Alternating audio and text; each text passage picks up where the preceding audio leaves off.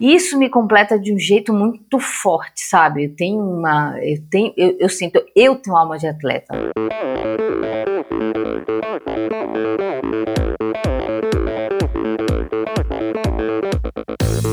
Olá, eu sou Valerie Mello. Aqui é a Luísa Batista. Oi, pessoal. Aqui é o Marcos Paulo Reis. Sou a Camila Nicolau. Aqui é a Mariana Chevalier Santos. Olá, aqui é o Alexandre Birman. Olá, eu sou o Vini Canhedo. Oi, aqui é a Carol Barcelos. E esse é o Podcast. Sou Michel Bogli e aqui no Endorfina Podcast você conhece as histórias e opiniões de triatletas, corredores, nadadores e ciclistas, profissionais e amadores. Descubra quem são e o que pensam os seres humanos que vivem o esporte e são movidos à endorfina.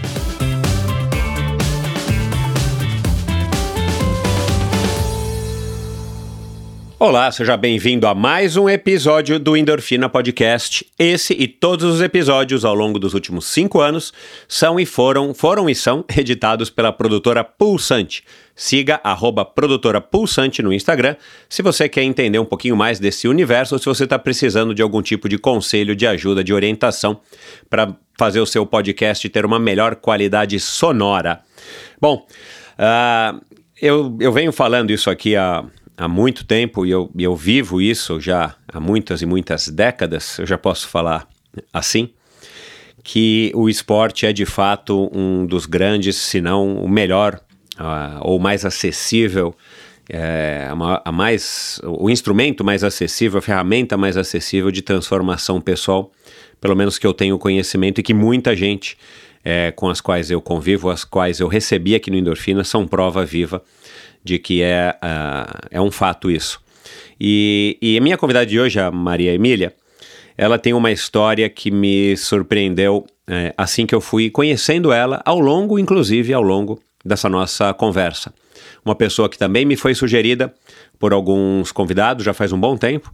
Eu não, não tinha conhecimento da Emília e depois a gente acaba percebendo, né, não somente seguindo a pessoa no, no Instagram, né, que acho que hoje é a maneira mais prática a mais óbvia de você conhecer um pouquinho, ou ter uma dica, é, uma, um, uma mínima pista de quem é a pessoa, mas eu percebi que ela também seguia várias pessoas é, que eu seguia, especificamente as pessoas aí do, do ciclismo de ultra distância. E, e isso, claro, foi me chamando a atenção. Eu sou um cara que, que curto né, o, o, ciclismo de ultra distância já faz muito tempo. Se você me ouve aqui já é, alguns episódios, você sabe disso. E, e aí é, deu agora finalmente, o, chegou o momento, é, os planetas se alinharam e eu fiz esse convite para Maria Emília, que acabou sendo muito oportuno, porque ela está agora exatamente num momento muito é, importante aí da, da realização de um grande sonho dela, e, e ela vai falar isso agora durante a, a nossa conversa. E, e aí fiz uma pesquisa a respeito dela, e não há muito material a respeito da, da Emília, a não ser o próprio material que ela mesmo cria e divulga no seu Instagram, principalmente. E aí muitas coisas, muitas dúvidas foram surgindo na minha cabeça e, e muitas é, é, é, dúvidas mesmo, assim, eu, eu, eu tava curioso para gravar esse episódio com ela e de fato rendeu uma conversa é, fantástica, descobri uma mulher incrível, passei a admirá-la é, ainda mais, né? Não somente pelos feitos dela de Everesting e, e pelas pedaladas malucas dela, ou pela maneira como ela se posiciona, um pouquinho da história que eu descobri, é, que dá para descobrir, que é notório aí, é, basta você dar uma olhadinha da, no Instagram dela. Ela que era obesa e em pouco tempo ela decidiu, infelizmente por um motivo ruim, ela decidiu mudar de vida e acabou perdendo aí 40 quilos de, do seu próprio peso e se transformou numa pessoa não sedentária, muito pelo contrário, uma, uma corredora super empolgada e tal. Mas um problema que eu não tinha é, sacado nos posts dela era a depressão. E mesmo correndo, a depressão ainda insistia em acompanhá-la. E aí ela fala isso aqui, que houve um momento, um gap, e dá para perceber isso, eu só não tinha percebido que era um gap tão grande mas de repente ela, o Instagram dela, ela diz que parou de publicar por algum tempo, de repente o Instagram dela volta e ela tá uma, uma mulher ciclista, e de ciclista é, amadora, ela continua sendo uma amadora, mas de uma ciclista amadora eventual, ela acabou se tornando uma super ciclista amadora, super séria, dedicada e inclusive ao ponto de largar trabalho, de combinar em casa com o marido, com o filho, com filha, que ela se, se, se, dedicaria, passaria a se dedicar a realizar o grande sonho, que por acaso também caiu e bateu aí no colo dela através de outra convidada, a Daniela Genovese, e, e aí agora ela tem esse grande sonho de, de atravessar os Estados Unidos pedalando. E tudo isso a gente vai conversar aqui para que você conheça também a história dela, como eu conheci, e como sempre, né? Se você quiser, ao final do, do episódio, eu vou falar aqui das redes sociais dela, do Instagram dela. Passe a segui-la, entre em contato com ela, é, faça perguntas, tire dúvidas, apoie, incentive, porque ela com certeza vai valorizar e vai valorizar muito. E a gente falou que, entre outras coisas, é óbvio, de preconceito, de autoimagem, de saúde, de frustrações, de escolhas, e ela que é uma mulher super madura, centrada, uma mulher, é, cara, uma mulher muito bacana, é um, mais um convidado que eu, eu, eu me orgulho em trazer aqui para vocês e que eu tive o grande prazer de conhecer e posso, posso dizer aqui com, com, com todas as letras maiúsculas que eu me tornei um super fã da Emília e espero, ou gostaria, ou imagino que você também vai se tornar após ouvir essa nossa conversa. Antes de ouvir a conversa, antes de ouvir esse, esse episódio espetacular com a Maria Emília, Quero agradecer a todos vocês que têm apoiado financeiramente o Endorfina. Muito obrigado, novos apoiadores surgindo aí a, a cada mês. E muito obrigado a partir de 20 reais por mês, eu tenho dito isso a partir de 20 reais por mês. Pode parecer pouco, pessoal, mas não é. Para mim não é. Se todo mundo aí desse outro lado me apoiasse com 20 mil reais, o Endorfina estaria num outro patamar. Então, não se acanhem, não se incomodem e lembrem-se que o, apoio ele é voluntário e você pode apoiar quando você quiser a partir de 20 reais por mês e não deu para apoiar, decidiu parar de apoiar, é, não tem problema, você para de apoiar, não tem nenhum contrato, não é igual operadora de telefone, nem de TV a cabo aqui. Então sinta-se à vontade. A partir de 20 reais por mês você pode apoiar. Então, muito obrigado a você. Você sabe, vocês sabem quem são. A todos vocês que, tão, que têm apoiado o Endorfina, vocês que estão começando a apoiar o Endorfina agora, vocês fazem sim uma enorme diferença para esse projeto, que já tem agora mais, um pouquinho mais de cinco anos de existência. E Aguardem, porque virão mais cinco, mais cinco, mais cinco. Não há planos para o Endorfina é, parar, pelo menos não por enquanto. Então, muito obrigado pelo seu grande apoio. Obrigado a você que compartilha, você que ouve, todos os ouvintes que chegaram aí no, no episódio, nos episódios, nos últimos episódios, né, com Paulo Miyashiro, com a, com a Catarina Porfírio. Muita gente chegou através da Catarina, mineira lá de Belo Horizonte, mas que mora em Araxá.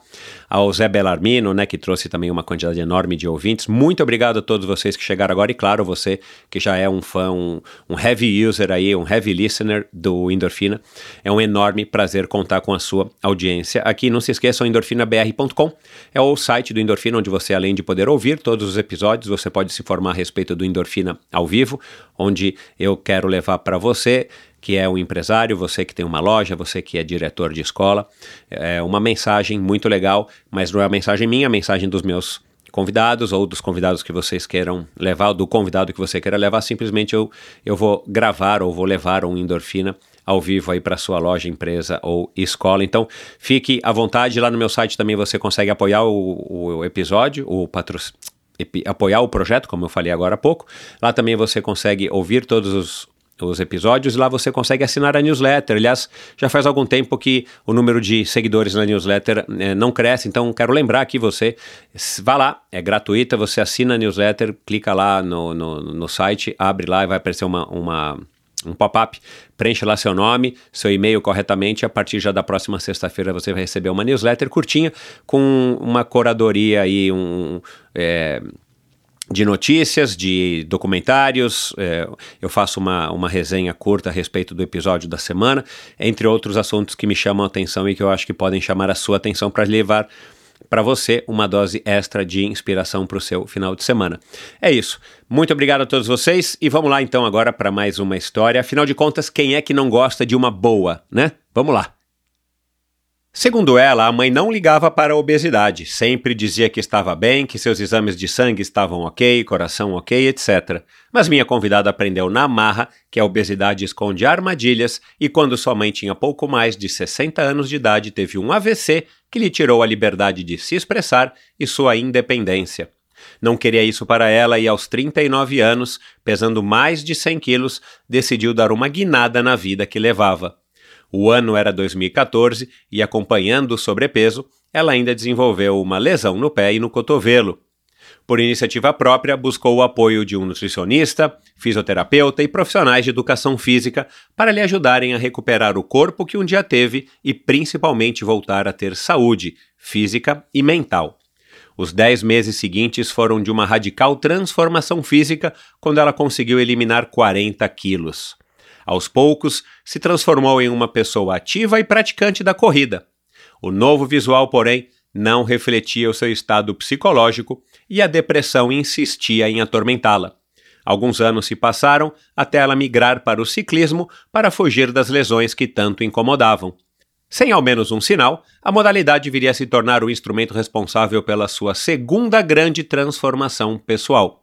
Conosco aqui hoje, a ex-obesa, baiana de Salvador, mas carioca há 20 anos, arquiteta, ciclista de ultras distâncias e candidata a se tornar a segunda brasileira a competir a Race Across America na categoria solo, a super empolgada Maria Emília Bugarim Guedes. Seja muito bem-vinda, Emília. Oi, tudo bom? Tudo jóia, e você? Tô bem, graças a Deus. Tô bem. Que bom. Emília, obrigado por ter aceitado o convite, né? Você foi uma das, uma das convidadas, daquelas convidadas ou convidados que aceitam assim rapidamente, que eu consigo me comunicar rápido. Tem convidado que eu mando mensagem, e eu mandei mensagem junto quando eu mandei para você, para uma outra convidada que eu não vou falar, que também é ciclista, deixar aqui no suspense. Ela demorou três dias para responder, eu já estava fazendo teste com você ontem à tarde, quando ela respondeu para mim e tal. Então, obrigado. Fica um pouco mais fácil, né? O meu papel, já que eu não tenho ainda um, um assistente para fazer isso por mim.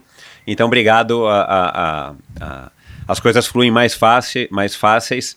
E é óbvio que eu trouxe aqui você não somente pela minha própria curiosidade, mas alguns ouvintes já haviam me sugerido você. Você é uma daquelas pessoas também que eu não tinha no meu radar, e aí ouvintes foram me falando, e de repente algumas contas, alguns perfis que eu seguia, eu vi que tinha lá um like, alguma coisa de Emília Bugarim. E. Uhum. E aí eu falei, puxa, deixa eu ver quem que é essa moça, né? E fui atrás e, e essa tua história com o ciclismo de ultradistância para mim é muito fascinante porque é um tema que eu adoro. E, e, coincidentemente faz poucas semanas que eu acabei de chegar do, do Race Across America.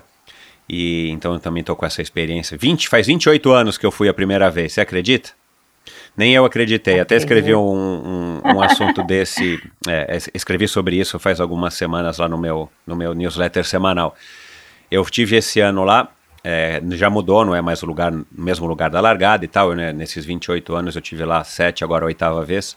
A largada mudou de lugar algumas vezes, não muitas. Mas a hora que você chega, quase são as mesmas pessoas, é aquela mesma atmosfera, é uma prova. Você não teve lá ainda, mas é uma prova muito caseira, é uma provinha. Esquece giro, esquece letap, esquece Gran Fondo, Bike Series, não tem nada a ver com isso.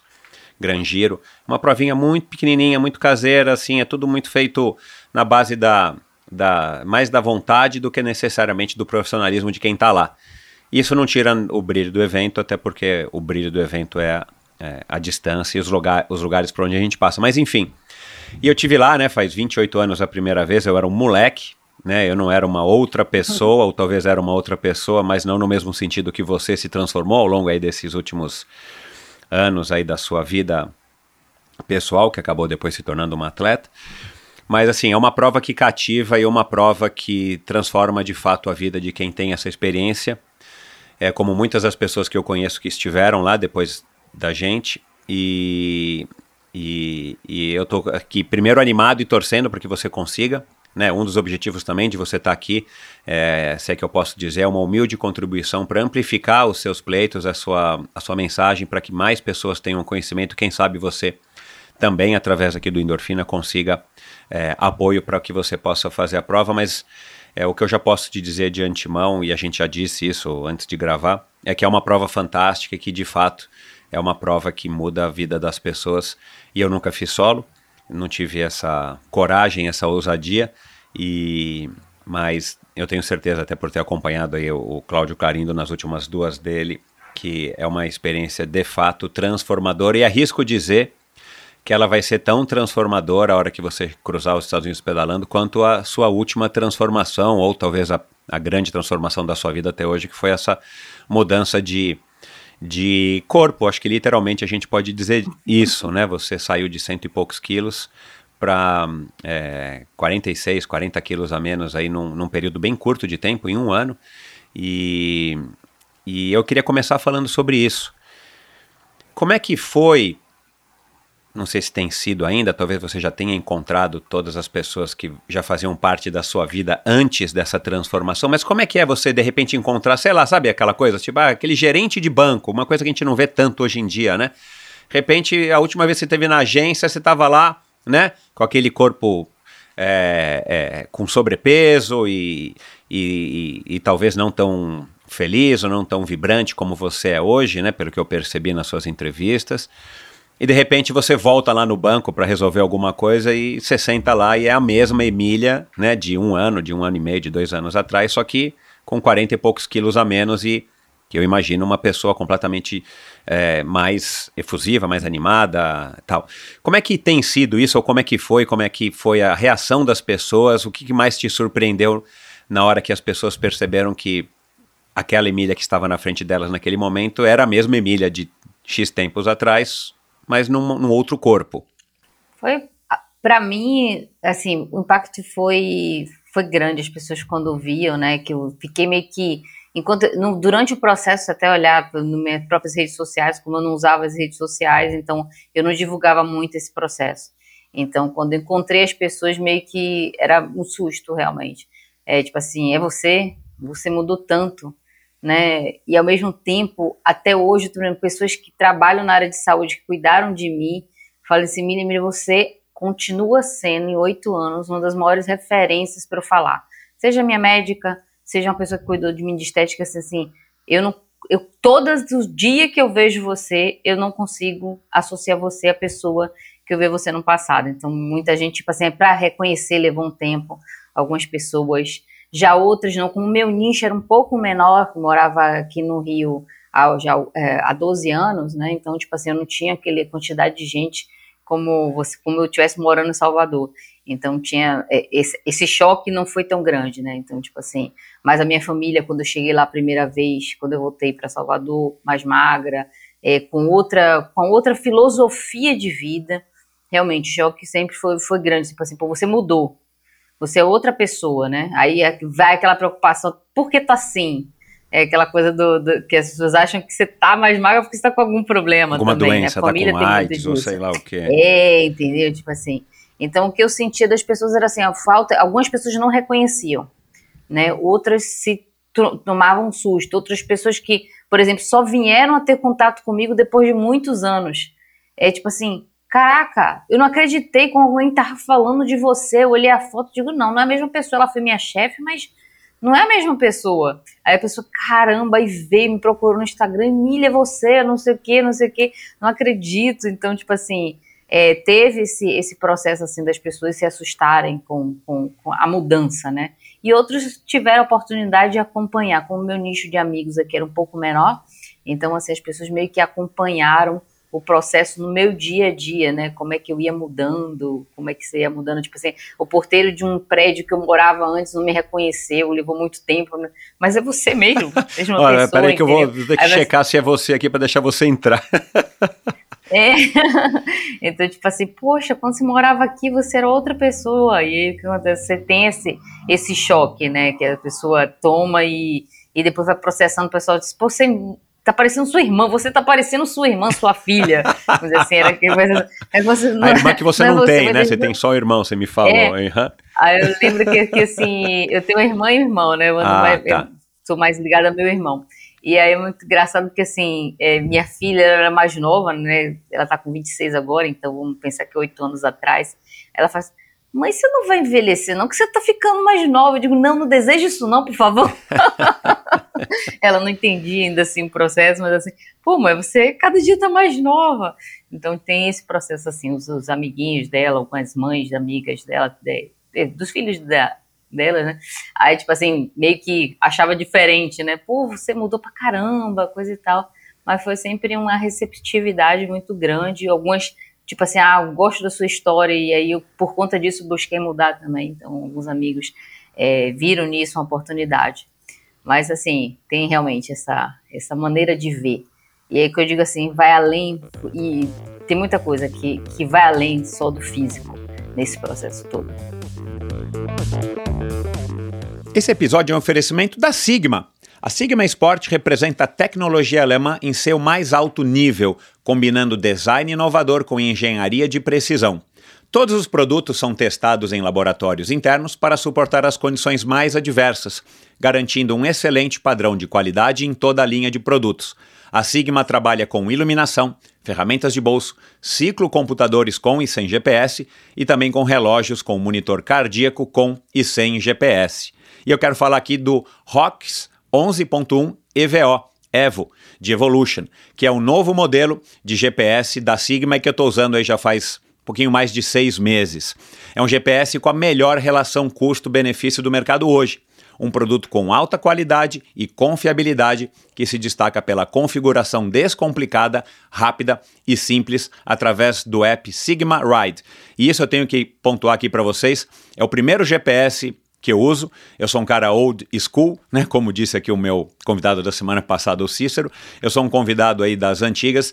Eh, convidado. Eu sou um, um ciclista aí das antigas. É a primeira vez que eu me que eu me, me disponho a usar um GPS e eu não tenho já tanta facilidade ou ainda não tenho a facilidade necessária para manusear todos esses aparelhos, eh, esses gadgets mais modernos. E eu vou te falar que através do Sigma Ride, um aplicativo super fácil de utilizar e ele se conecta super legal com, com o Rocks. É, ficou muito fácil, até para mim, estar tá utilizando. Além do display colorido e personalizável em até oito cores, ele possui opções para navegação com mapas que podem ser baixados diretamente no aparelho em arquivos GPX, treinamentos estruturados que também podem ser baixados no formato FIT, possui conexão com sensores externos, com conexão Bluetooth e ANT+, como cadência, frequência cardíaca, potência, DI2 e até para bikes elétricas. Quer mais? Ele ainda pesa incríveis 56 gramas. Cara, é muito leve. Pode ser adquirido junto com um suporte chamado de Short Butler, a cinta cardíaca Sigma R1 Duo Comfortex+, que é a que eu uso, além dos sensores de cadência e velocidade Sigma Duo com transmissão por Bluetooth e ANT+. Resumo, o ROX 11.1 Evo da Sigma é compatível com todos os tipos de sensores e se destaca pela facilidade de conexão e visor colorido. A Sigma no Brasil é representada pela Ultracicle, parceiros aí de longa data do Endorfina e também representantes da Supacas no Brasil. Visite ultracicle.com.br para conhecer toda a linha de produtos da Sigma disponíveis aqui no mercado brasileiro e siga Ultracicle no Instagram para ficar por dentro aí também de todas as novidades. Eu, eu ia colocar isso daqui a pouco, mas já que você falou. É só a capa, né? O físico é só a capa. E você já colocou em alguns posts no seu Instagram. Você não tem nada contra quem tem sobrepeso, ou, né, assim, você não tem nada. É, e você não defende a magreza ou essa, esse padrão estético, pelo menos nosso aqui, né, do Ocidente, de que é, é as pessoas que têm um, um peso mais dentro de acordo com né, com o, o, padrão, são pessoas que a gente talvez valorize mais, ou as outras a gente não coloca na mesma, na mesma situação. Mas a gente sabe, e eu vou querer saber disso agora aqui, né, é, da sua história, que tem gente que tem sobrepeso não foi por escolha própria, não é por, por preguiça, não é por, é, por uhum. é, enfim, né, por escolha, né? Já tive aqui também, acabei de lembrar aqui, o Marco Aurélio, que foi uma pessoa de sobrepeso também e que através do esporte conseguiu sim reverter esse quadro e hoje ele se tornou um super triatleta amador, né? É, mas é um, um alto executivo. Na época ele tra trabalhava na Claro, ele até criou um, um Instagram, um perfil no Instagram da obesidade ao Ironman e ele palestrava, uhum. palestra muito a respeito disso. E ele falou, né, bastante também a respeito dessa transformação, que talvez não tenha sido tão radical, talvez, quanto a tua. Eu não me recordo aqui agora também se foi num curto período de tempo. Mas. É, e cada história é uma história. Mas a gente tem que entender o que você valorizou é, e o que você descobriu através aí do AVC da sua mãe. É que muitas vezes a obesidade por si só, né, mesmo que você esteja satisfeita com aquele corpo, mesmo que você ache que você está saudável, a gente sabe que na grande existe sim, né, entre aspas, aqueles gordinhos que são saudáveis, mas a gente sabe que a obesidade pode mascarar muitos problemas de saúde e foi isso na verdade que eu entendi. Uhum. Que foi o estopim para que uhum. você decidisse virar literalmente a mesa e mudar de corpo é, não pela estética, mas porque você queria ter saúde, não queria pôr, né, com 60 anos como a sua mãe, então um, um, um AVC, ou, né, a gente sabe que não é uma regra, uhum. mas você queria reduzir as chances disso acontecer. Enfim, uh, mas a, a, verdade é que o corpo é só a capa né, do livro, é só a capa, uhum. né, não, não, não diz uhum. a respeito do conteúdo. Você, quando uhum. decidiu fazer a transformação, né, essa virada de mesa, se é que assim a gente possa chamar, é, a tua saúde ainda estava ok, né, e num dos posts você falou, ah, eu não conseguia caminhar 200 metros, né, sem ficar exaurida e tal, isso talvez seja um pouco normal porque você carrega um peso enorme, né, em, em, nessas duas pernas uhum. que normalmente são as mesmas pernas que a gente é, tem a vida inteira, enfim.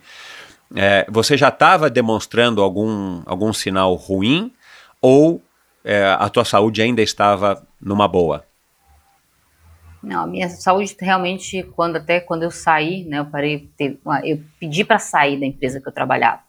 Eu estava no limite não só de sobrepeso, mas de qualidade de saúde. Ou seja, eu passei basicamente seis meses gastando muito do que eu juntei, trabalhando para cuidar da minha saúde. Então, tipo assim, separar no pronto-socorro, ter que fazer uma cirurgia rápida por conta de um problema a outro. Então, quando eu vi, eu vi minha saúde estava degradada. Aí eu entrei nesse processo de melhorar a saúde. E quando eu vi o meu sobrepeso, foi o primeiro, primeiro ponto foi, eu tratei isso só com uma parte estética. E aí o que acontece? Você começa, você não funciona bem, né? Eu tomava aquele remédio para poder emagrecer, para me ajustar, eu digo não. Aí daqui a pouco eu tava com um problema de depressão, ansiedade altíssimo, porque eu não, não lidava com aquele meu corpo, e aí daqui a pouco engordei ainda mais. Então eu disse não.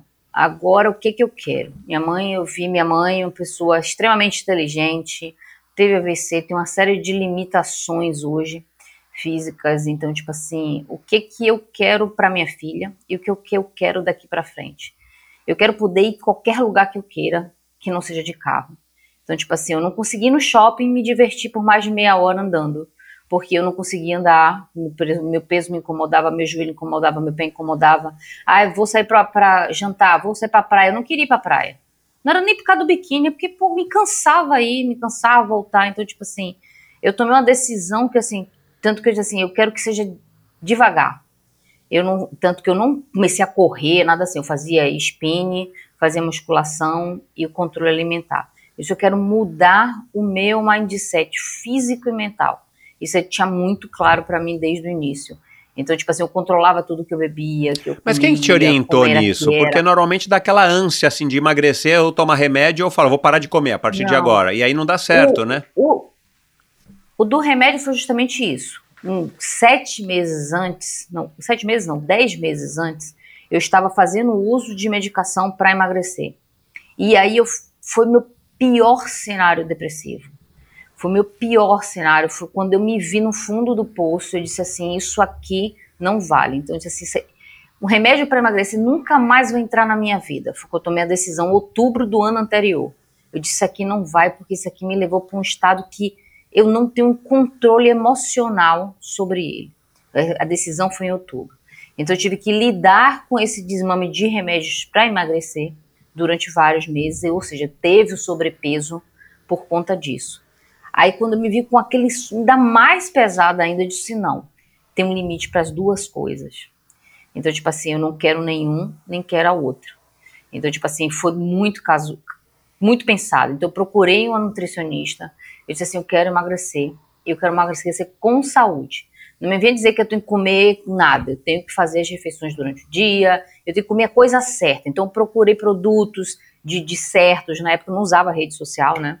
É, eu vim da área de tecnologia, então tinha um pouco de aversão à rede social, né? Eu trabalhei com segurança da informação, então imagina a cabeça da pessoa para usar a rede social. Então eu não utilizei. Então, tipo assim, eu não tive esses inputs, ah, não, eu tô me inspirando. Falar. A inspiração partiu o tempo inteiro de mim, uhum. do que eu queria ser dali para diante. E uma certeza sempre foi: o que eu fizer aqui, eu quero levar para sempre, da melhor forma possível. Então, tipo assim, era muito calmo. Então, tipo assim, eram escolhas. Eu, tipo assim, não tinha aquele negócio, ah, eu vou comer um negócio fora hoje, não. Eu estou mudando a minha maneira de ver o alimento, mudando de ver a minha vida. Então foi assim, foi todo esse processo. Então, assim, eu fiz um controle, né? Tanto que eu não sei como você eu não corri, não, não castigava o meu corpo. Eu fazia as atividades, fazia fortalecimento, ia para o spinning. Aí eu digo que é aqui que entrou o ciclismo. Eu já fazia spinning desde o início do, do emagrecimento. Então, era, foi a minha base, porque eu entendi o seguinte: que eu não queria machucar as minhas articulações para poder perder peso. Eu sempre tive essa cabeça assim. Quando eu tomei essa decisão, parece que ela veio tudo junto. Né? Então, ela veio junto, ela veio essa maneira de ver. Então até tomo, hoje em dia meu ultraciclismo também tem esse essa pegada, né, que é o que assim, eu quero mais longe possível. É ir mais longe, mais longe possível por mais tempo possível. Então assim, foram decisões que eu fui tomando desde essa época. Então fiz meu emagrecimento todo assim. Quando com produtos, eu testei os produtos, procurava saber, sempre fazia o acompanhamento, via quanto é que eu estava emagrecendo, quanto é que não estava, e sempre foi assim. Aí até uns 10 meses era extremamente regrado, entendeu? Tipo assim, se eu só vou sair, vou ficar o casamento X. Então é que eu vou me permitir comer uma coisinha. Eu, tipo assim, foi uns dois ou três eventos que eu realmente saí do que é um plano alimentar para perda de peso. Então, foi mais ou menos 10 meses, aí eu já comecei a correr, voltei a correr, aí comecei a correr, já comecei a fazer outras atividades físicas, e aí já me pensar um pouco mais atleticamente falando.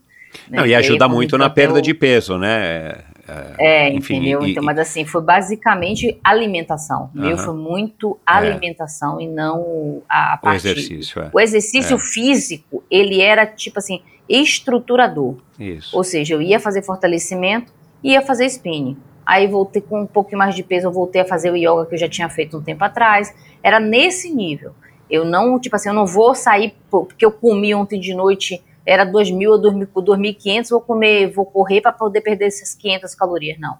Nunca foi assim. Nesse, nesse processo, quando eu tomei essa decisão em agosto de 90, é, 2002. 2014. É, agosto de 2014. É isso. Então, tipo assim, foi ali, né, naquele momento, eu, disse, eu estava prestes a fazer 40 anos, eu disse assim, o que que eu quero ser para mim e para minha família no futuro, né? Eu quero poder ser o mais saudável possível para mim, para minha filha, de retorno, eu penso muito também nisso, né? A gente, é, eu digo assim, são duas coisas que a gente tem que dar para os filhos, educação, as duas educações, é aquela formal e educação como ser humano, e a outra coisa é a nossa saúde, não é ser egoísta, um pai e uma mãe saudável é o que eu posso dar também a ela. Assim, esses são os maiores legados. Não adianta deixar 10 mil apartamentos, 10 mil carros e não ser uma pessoa saudável. Minha mãe, meu pai, eu hoje, minha realidade é essa. Eu não, eu não posso pegar um telefone e pedir conselhos a meu pai e minha mãe, porque eles não têm como mais me dar por conta de problemas hoje de saúde. Minha mãe teve AVC, meu pai tem, hoje tem problemas de. não se lembra mais de ninguém, então, tipo assim, e são pessoas relativamente novas. Uhum. E tem carro, tem casa, tem apartamento. Entendeu? Então, tipo assim, o legado que eu queria ter hoje deles era poder me ligar assim, eu tô com 40 e poucos anos, minha filha com 27, e aí, o que que eu faço? O que, que vocês fizeram nessa época? Eu não tenho isso. É, Mas também é não duro. reclamo nós, tudo é a sua história. Exato, e são coisas... da melhor forma possível. Exato, é. e, e, são coisas que a, a gente, gente, não tem como mudar, né, Emília? Então, assim, é. ficar chorando pelas pitangas não, não vai resolver. Então a vida é desse jeito e a gente talvez já tenha uma idade suficiente para entender que é assim e bola para frente, né? Isso não torna a vida pior, é, né? Torna a vida a vida. Mas a gente pode mudar, né? As Tentar mudar a nossa história, exato. Mudar. Fazer o possível para mudar, mudar, né? A nossa história, porque também a gente não mudar, tem o um controle entendeu? total. Agora, sabe o que, que me chama a atenção? Eu queria ouvir de você. Uh, você levava uma vida sedentária, é, trabalhando um absurdo e provavelmente né, com ansiedade, com estresse, aí a gente cai naquela história de ficar comendo um monte de coisa fora de hora, coisas ruins, coisas não tão saudáveis e tudo mais. Eu entendi que você estava entregue, né, entre aspas, a esse estilo de vida. E aí eu entendi que houve um AVC e, né, na sua mãe, e isso com certeza foi um momento horrível pelo qual vocês todos passaram na sua família. Mas de repente você se transforma nessa Emília que não sai da dieta, que tem a cabeça né, boa para entender que não adianta ficar tomando remédio e, e, e, deixando de comer três dias que você não vai emagrecer, e também não adianta sair correndo uma maratona no dia seguinte que você também não vai emagrecer. É, dá a impressão que você foi muito racional nesse processo depois da tomada de decisão. É, o que, que mudou daquela Emília? Por que, que essa Emília pré vamos dizer assim, o evento do AVC da senhora sua mãe, não era uma Emília que porque você não engordou da noite pro dia, você foi engordando, né? Uhum. Por que que não foi uma Emília que já tomou, entre aspas, uma atitude de falar assim, não, olha, eu já tô 3 quilos mais gorda esse ano, ou esse tempo, né? Até com a ajuda do Wanderson. Viu umas fotos do Wanderson no teu Instagram? Eu não sei, né? Deve fazer 3, 4, 5, 7 anos. Meu, cara fortão pra caramba, um cara que pelo jeito malhava, ou malha, né? Você diz que ele pedala, eu vi que ele já correu algumas corridas com você. Quer dizer, ele também não te lembrava disso, não te cobrava disso? Tipo, olha, Emília, puxa, você tá mais 5 quilos mais gorda do que quando a gente se conheceu. É, Poxa, vamos né, dar um jeitinho. O homem tem que falar com jeito, eu sei, né? Não pode chegar na cara da mulher e falar é, isso. Mas o que, que aconteceu com aquela Emília pré a sua mudança que você meio que se entregou de fato à, à vida sedentária e comendo qualquer coisa? Uhum. Eu fui uma criança muito magra, né? Muito magra. Eu era forçada, inclusive, a comer. Aí um pouco disso, assim, eu acabei me acostumando a comer muito em um determinado momento da minha vida, porque eu era meio que obrigada, então eu era Aham. magrinha, então não tinha problema de alimentação. Então, depois da gravidez, foi que eu comecei, eh, entre os 15 e 20 anos, eu tive que lidar com a mudança do meu corpo. Comecei a engordar, tinha tendência já da família, mas eu tentava administrar como dava. Mas geralmente entrava naquela coisa da década de 90, que era tomar o remédio para poder não comer, e aí daqui a pouco você. E eu fiquei nessa gangorra até casar. Então eu ficava indo. Ah, então vindo, você né? já ele teve conheceu, momentos de luta tinha- contra o peso, vai, assim, né? É, é, já é de desde peso. os 15 anos de idade, entendeu? Então, desde os 15 eu fiquei sempre nessa ida e vinda, ida e vinda. Então, foi uma. Depois dos 15 anos até os 40, eu oscilava de peso o tempo inteiro. Uhum. Então, eu tive, fiz redução mamária porque eu cheguei num sobrepeso imenso quando minha filha estava com 4 anos, onde eu, eu danifiquei muito minha cervical por conta da, do sobrepeso. Então, tipo assim, eu tive que fazer um monte de, de estruturas. Aí eu vim para o Rio de Janeiro um pouco mais magra, né, já para cá. Aí eu conheci esse estilo de vida aqui do carioca, que era totalmente diferente. E aí eu fui me deixando levar de novo e de uma forma muito profunda, que aí foi quando eu comecei a ganhar muito, muito peso. Aí fui, fui, fui ganhando. O meu marido, vocês viram, né? Ele gosta de fazer esporte desde novo. Né? Então, tipo assim, eu digo ele assim, ele é minha inspiração diária, né? Foi ele que me levou. Não, vamos correr, vamos fazer atividade física. Então, ele, mas ele já leva num, num nível que é diferente do que a gente geralmente vê aí, que é o competitivo, não porque eu vou fazer uma prova. Ele sempre foi uma pessoa que cuidou da Da saúde, saúde, é. com essa visão que eu tenho hoje. Então, tipo assim, ele sai para correr 5 km, ele não tá preocupado porque ele vai fazer uma prova de 10 semana que vem. Ele não tem prova nenhuma. As provas que ele fez, a maioria fui eu que escrevi ele, já depois. Né, bora fazer, vamos fazer maratona juntos, vamos fazer isso aqui, vamos fazer, vamos levar, vamos pedalar. Então ele é uma pessoa que leva uma vida, né? Ele acorda cedo, vai para academia, vem, corre, mas ele não quer ter esse compromisso com o calendário, com ciclo, não. Ele diz que o ciclo de exercício físico na vida dele é vida. Né? Então, isso desde quando eu conheci ele. Que legal. Ele sempre foi assim, foi um rapaz sempre foi muito ativo. Ele pegava a bicicleta, saia para correr, mandar, aí sempre tava correndo na praia, fazendo uma musculação. Então, assim, ele vem com esse, ele vem trazendo essa esteira desde a da, da juventude. E mesmo assim, eu não, não me contaminei, né? Eu, como é que eu não consegui me contaminar, né? Por isso, tão cedo. Então, às vezes, a gente tem até o exemplo do lado. Aí, por isso que às vezes a gente pode, tem que ser exemplo, mas às vezes a gente tem que lembrar as pessoas do lado que vocês podem vir junto. Então, é o que eu falo assim, vamos, vamos junto, vamos junto, entendeu? Tipo assim, acho que às vezes a gente também tem que ser o exemplo, mas a gente tem que trazer junto, né? Uhum. Trazer as pessoas.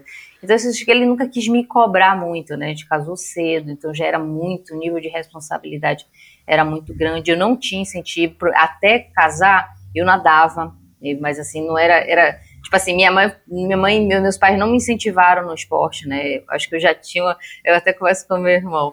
E meu irmão falou assim, Emília, agora eu entendo porque meu pai escondia bicicleta no segundo andar da casa. Porque quando você pegava a bicicleta, tipo uma bicicleta depois dos 10, você sumia, você passava 3, 4 horas sumida de casa, parecia um pivete na rua. E esse acho que eu acho que tem uma energia que a gente não explica. Hoje eu olho assim que uma das principais frustrações, é uma palavra até muito forte, de toda a minha adolescência era que eu queria ser atleta de alguma forma e eu não tive esse incentivo dos meus pais. Não tem certo e errado, como eu falei para você. Mas, por exemplo, eu queria ser bailarino, ganhei bolsa, minha mãe não deixava, entendeu? Eu fazia esporte escondido da, dos meus pais, entendeu? Onde tinha brecha, eu fazia. E aí, quando aquela coisa assim acalmou, que só dependia de mim, aí que o negócio pegou aí. Eu não tinha uma cultura de uma esteira, que meu marido sempre fez alguma coisa. Eu não tinha uhum. isso. Então, tudo dependia muito mais da minha força de vontade. Eu fiz bastante coisa. Eu é, fiz basquete pelo, pelo exército, é, tipo assim, porque era bolsa, né? Eu não precisava pedir meu pai e minha mãe para ir. Então, entre um horário de uma coisa e outra que eles estavam trabalhando, eu ia. Com o tênis que eu tinha, com a roupa que eu tinha, eu dava um jeitinho. Desde que eu chegasse em casa, antes deles chegarem do trabalho, não sabia que eu estava aprontando. então, era assim que eu, eu fui me virando na adolescência. Aí, quando chegou perto dos 18, eu digo, mãe, eu quero fazer natação. Aí ela, não, não sei o quê, mas aí, aí ela foi fazer chantagem. Não, que eu não vou pagar autoescola. Então, tá bom, eu não vou fazer autoescola, eu quero fazer natação. Aí eu lembro que eu fiz a natação, não fiz autoescola. Né? Então eu nadei mais ou menos até perto de casar e depois acabei largando, porque eu casei nova, né? Aí acabei que aí só pensava em estudar, cuidar de filho e não cuidei realmente de mim mais. Foi quando ali foi onde eu larguei a, a Emília que um dia pensou em, em ser alguma coisa, ser atleta, porque dizia assim, quando eu fizer 18 anos eu tiver autonomia, eu vou virar bailarina. Eu sempre falava isso. Todo mundo me conhecia, eu vou virar bailarina. E aí foi, essa é, foi da, da história, mas eu sinto que eu tenho uma alma de atleta. Isso aí é, é uma das poucas, é uma certeza quase constante. Que assim, eu, eu não tenho, não sou, eu não sofro ter a regra do dia, assim, eu tenho que acordar cedo, eu tenho que comer tudo certinho, eu tenho essa restrição. Isso me completa de um jeito muito forte, sabe? Eu tenho uma, eu tenho, eu, eu sinto, eu tenho alma de atleta. Eu tenho. Isso aí, assim, eu, eu, sinto que é muito forte dentro de mim. Acho que meus pais já percebiam e de alguma forma seguravam, porque tinha muito essa questão assim, ah, vai fazer educação física, não vai, não vai ter como bancar as contas, não sei o que, não sei o que. Então, tipo assim, tinha muito essa restrição, né? É uma mentalidade diferente da década de 70, 80, né, que eu fui formada, né? Então, mas assim, volto a falar, não tem certo e errado, tudo tem o seu momento certo. Então, assim, eu nunca penso assim, ah, porque podia ter sido, não. Tá sendo.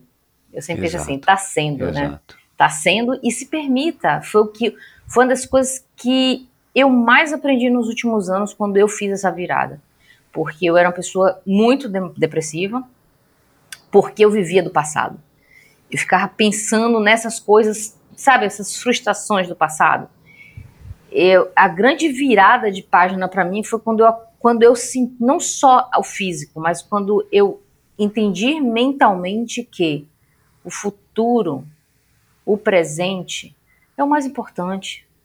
Entendeu? Tipo assim, os passados construiu quem já chegou aqui. Exato. Mas vai construindo. Então, tipo assim, eu não passo, eu não, não olho mais. Tipo assim, eu não olho, não tomo decisões nunca mais olhando daqui para trás. Eu sempre tomo as decisões daqui para frente. Eu me estimulo conquistar para frente. O que eu tenho no, o que, que eu tenho no momento? Eu tenho isso? Vou fazer o melhor com isso que eu tenho. E aí você olha para o futuro, só que assim, qual é a possibilidade? Mas não deixa de viver o presente também, porque você está visando aquilo no futuro. Entendeu? Então, tipo assim, foi onde eu consegui criar um mindset, né? Eu estudei bastante, porque eu sou bem aplicadinho, então, tipo assim, eu levei a, a, a mudança de, de, de hábito alimentar, tudo, eu levei sempre nessa. Eu peguei a Emília, gerente de projetos, aquela Emília que era estruturada, que era aplicada, super estudiosa.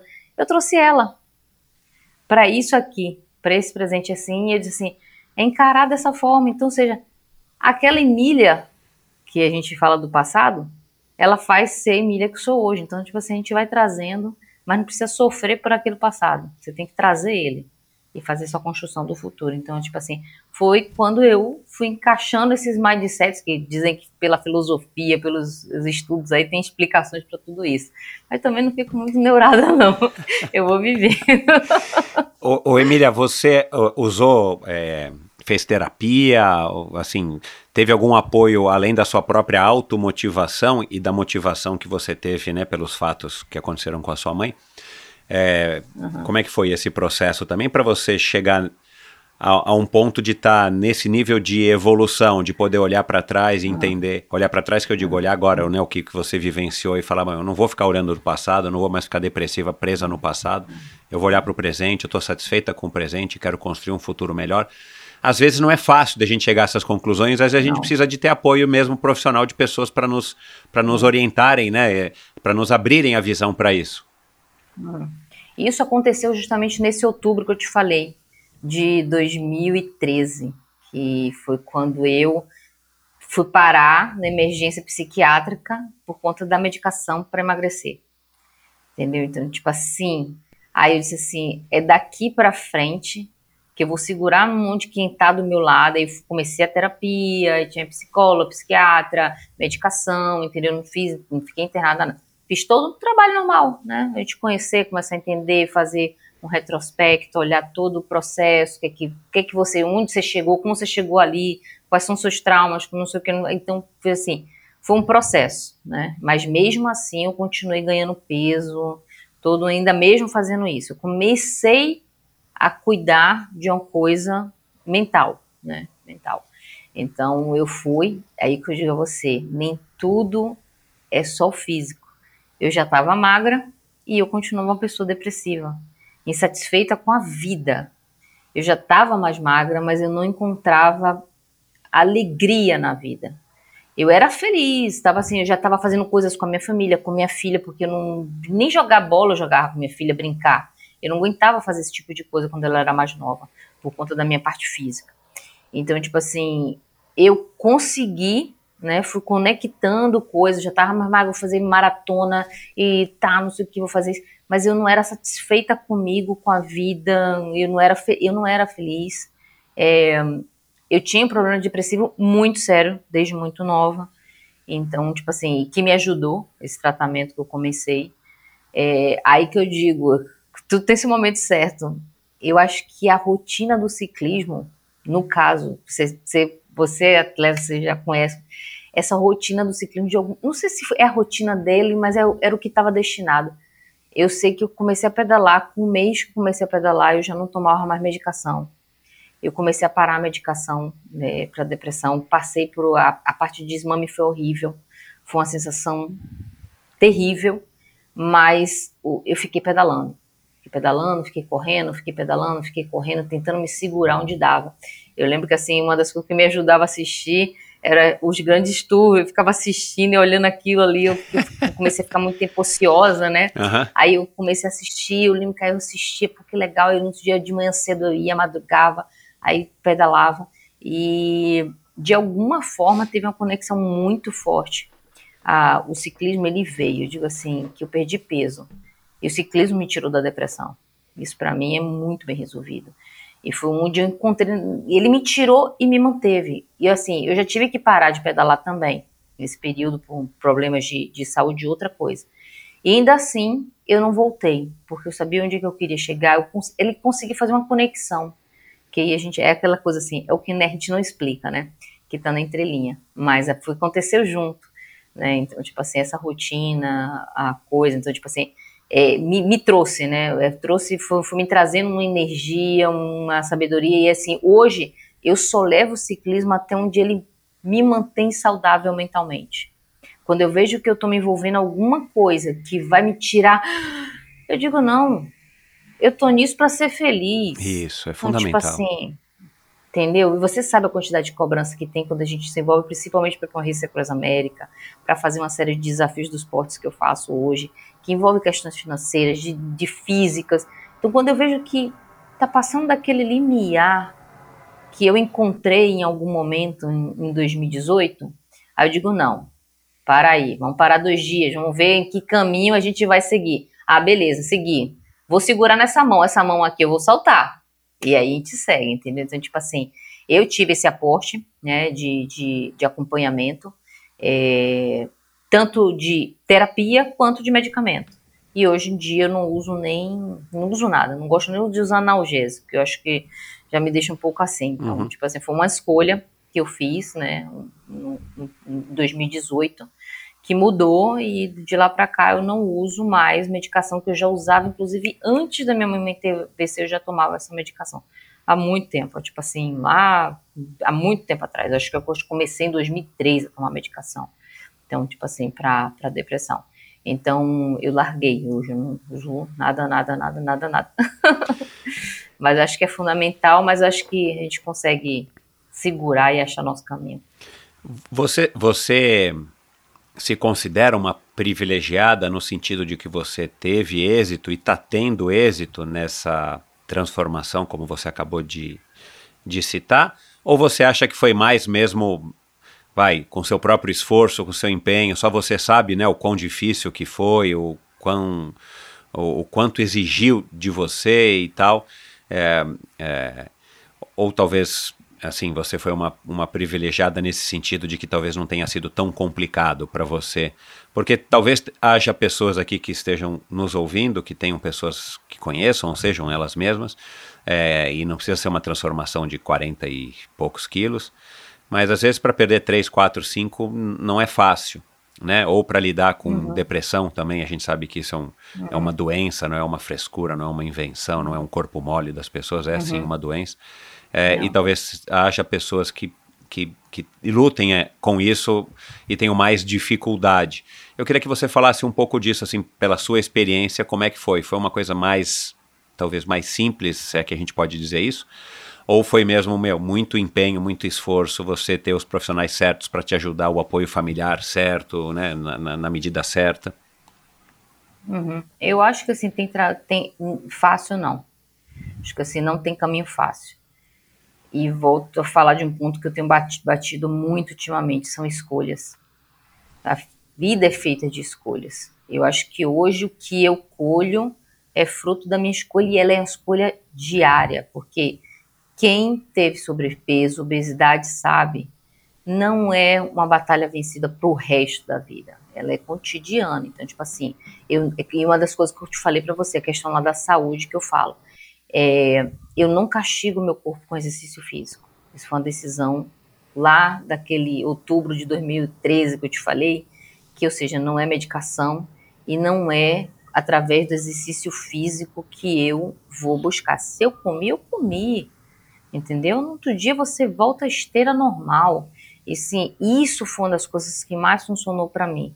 Primeiro, evitar o sentimento de punição, através, seja, ou de não comer, ou de não se ou de fazer exercício físico em excesso. Teve gente que dizer, pô, você está fazendo ultra para comer muito? Eu digo, não, eu tô fazendo ultra porque é lá onde está residindo a minha força, onde eu me encontrei de alguma forma muito natural, fluiu, aconteceu. Então, tipo assim, eu como muito alface, eu como muito ovo, minhas coisas são pesadas, são alimentadas. Então, o que fortalece a minha mente para continuar nessa rotina? Eu não quero ter que passar pelo processo todo que eu passei de 2014 2015. Essa é a minha fortaleza, porque eu lembro de cada dia, de eu acordar e anotar. Eu tô tomando 15 ml de aula, eu tô, quando eu enchia uma garrafa, eu anotava. Então, tipo assim, é o que eu escolhi. O que eu escolhi é que eu não quero passar mais por isso. E teve épocas que eu tive que fazer, por exemplo, eu tive uma retirada de pele.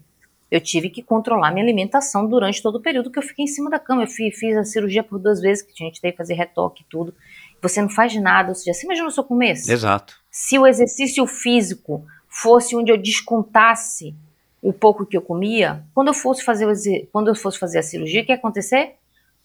Eu ia engordar. Porque meu corpo estava acostumado, na verdade, o quê?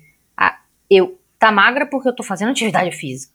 Quando eu tive o problema que eu descobri que eu tinha uma lesão séria nos dois pés por conta da obesidade, eu passei 40 dias deitada na cama porque eu não conseguia ficar em pé de tanta dor que eu sentia nos meus pés, porque eu estava com fratura, múltiplas fraturas no pé, por conta desses dois é, nódulos grandes que eu tenho entre os metatarsos. E aí eu fazia atividade física, eu não, não sentia as dores por conta da medicação da depressão. É quando eu olhei, eu digo, olha, olha que meu corpo tá. Então, tipo assim, aí o que acontece? Eu não ganhei peso, muito peso, eu ganhei uns 3, 4 quilos, por quê? porque era na alimentação que eu contornava o, a, não estar com toda a vida equilibrada, Exato. tá deitada, tá descansando. Então, tipo assim, é, é, eu volto a falar, acho que assim, a gente tem que ter muito resolvido a parte de perda de peso, depressão, assim, é o que eu escolhi. Eu escolhi, não é isso que eu escolhi. Acho que a, uma das pa, grandes palavras é escolha. Eu fiz essa escolha de vida e assim, é ela que me move. Quando eu tô aqui, eu, eu fico até treinando agora pra onde você. Aí, caraca, é muito difícil, isso aqui tá doendo, mas eu fiz assim, Emílio, onde é que vai fazer você residir a dor que você tá sentindo? Porque eu digo que quando vai subir 3 mil, dói. Não quer dizer que não dói, dói. Aí eu fico assim, eu escolhi. Por que eu vou reclamar se, se eu tô aqui por escolha? Não é uma imposição. Então isso é um mind, é uma, vamos dizer assim, é um, aquela chavezinha que eu uso e que vem funcionando. E que eu digo, não é fácil. Não é fácil, mas eu digo para todo mundo, é possível. Escolha, veja o que é que você quer. E quando você sair um pouquinho, também não se culpe, se permita também, entendeu? Se permita aquele momento e depois retome. Não tem a, a, a vida da Emília não é a vida que o João, o Federico, a Maria tem que levar, entendeu? Porque vocês têm escolhas, a gente tem momentos diferentes. Vai ter uma hora que você é avó, vai ter uma hora que minha filha vai casar, vai ser uma correria. Então eu também sou preparada para isso. Ou seja, como é que eu vou levar esse equilíbrio para esses momentos que a gente sabe que não é fácil? Por exemplo, ano passado eu estava para fazer um Everest, 15 dias antes meu pai estava indo para uma UTI. Entendeu? Tipo assim, eu fiz assim, eu vou fazer ou não vou fazer? Como eu vou fazer? Aí eu não, não, porque tá, estragou tudo, seis meses eu me preparando. Não, você tem que saber lidar com como você vai contornar aquilo. Então, tipo assim, essa sabedoria que eu fui criando de alguma forma, não, também não sei também, é, coisa, mas assim, tem, tá funcionando, já tem nove anos aí que eu tô, que eu consegui fazer a primeira virada de página de, de física, né, a mental já é um pouco menos, né, desde 2018, quando eu comecei a pedalar, e aí foi transcorrendo, acho que é isso aí que acaba também me dando uma força também para fazer o Ultra, né? Que, que, a gente, que eu tô me metendo aí já desde 2019. Não, e você, e, você, e a gente tem que entender, pelo menos para mim fica um pouco claro, que você nesse processo teve a oportunidade de evoluir muito mais do que talvez você é, tem evoluído nos anos não, não se submetendo a isso, né? Se tua vida estava naquele jeito, você depressiva, trabalhando e comendo e dormindo, trabalhando, comendo e dormindo, não tinha outra outras preocupações, né? Claro, preocupações mundanas, mas é, você não tinha outro foco na tua vida. À medida que você entra no esporte, você começa, né? Quer dizer, você decide perder peso e você tem essa, essa mentalidade com o objetivo de vou perder peso, vou perder peso e depois você entra no esporte. E, cara, assim, é, as coisas vão acontecendo, mais coisas na tua vida. E, claro, você foi uhum. adquirindo uhum. uma rodagem, uma experiência nesse, nesse uhum. quesito de perder peso uhum. e mudar de vida muito grande, uhum. né? Então, é, eu acho que aí vem também essa, essa seja a endorfina ou o fluxo, o que quer que sejam, uhum. que seja, que faça, que faz você, tipo, ir ficando atento e aprendendo, absorvendo, evoluindo, né? Com certeza hoje, uhum. em 2022, você é uma Emília completamente diferente de uma Emília, como você falou agora no comecinho antes da gente gravar, né? Do que em 2019, quando você uhum. ouviu a Daniela Genovese uhum. aqui no Endorfina. Quer dizer, uhum. é, ciclisticamente você é uma outra mulher, mas como, como uma atleta você é uma outra mulher, mas como ser humano você já é uma outra mulher, porque você já não é mais, uhum. né? Já, já se passou aí uhum. três anos depois daquele, daquele, daquele ano de 2019. Enfim, uh, você o ciclismo te dá uma sensação muito diferente do que te dava a corrida, porque o teu Instagram ele é dominado por fotos né, relacionadas à corrida, à ginástica, à musculação, é yoga, tem umas posições lá de você fazendo invertida e tudo mais. E eu sei que o Instagram não, não, não, corresponde à sua vida, talvez uma parcela ínfima da sua vida no dia a dia.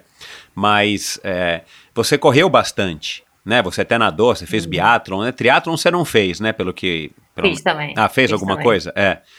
Mas até um biatlon, um beach biatlon, eu vi que você fez e tal. Mas a, a corrida em si, que acho que é o, o, esporte que você mais praticou depois do ciclismo, não te dá essa mesma sensação que dá a, o ciclismo? É.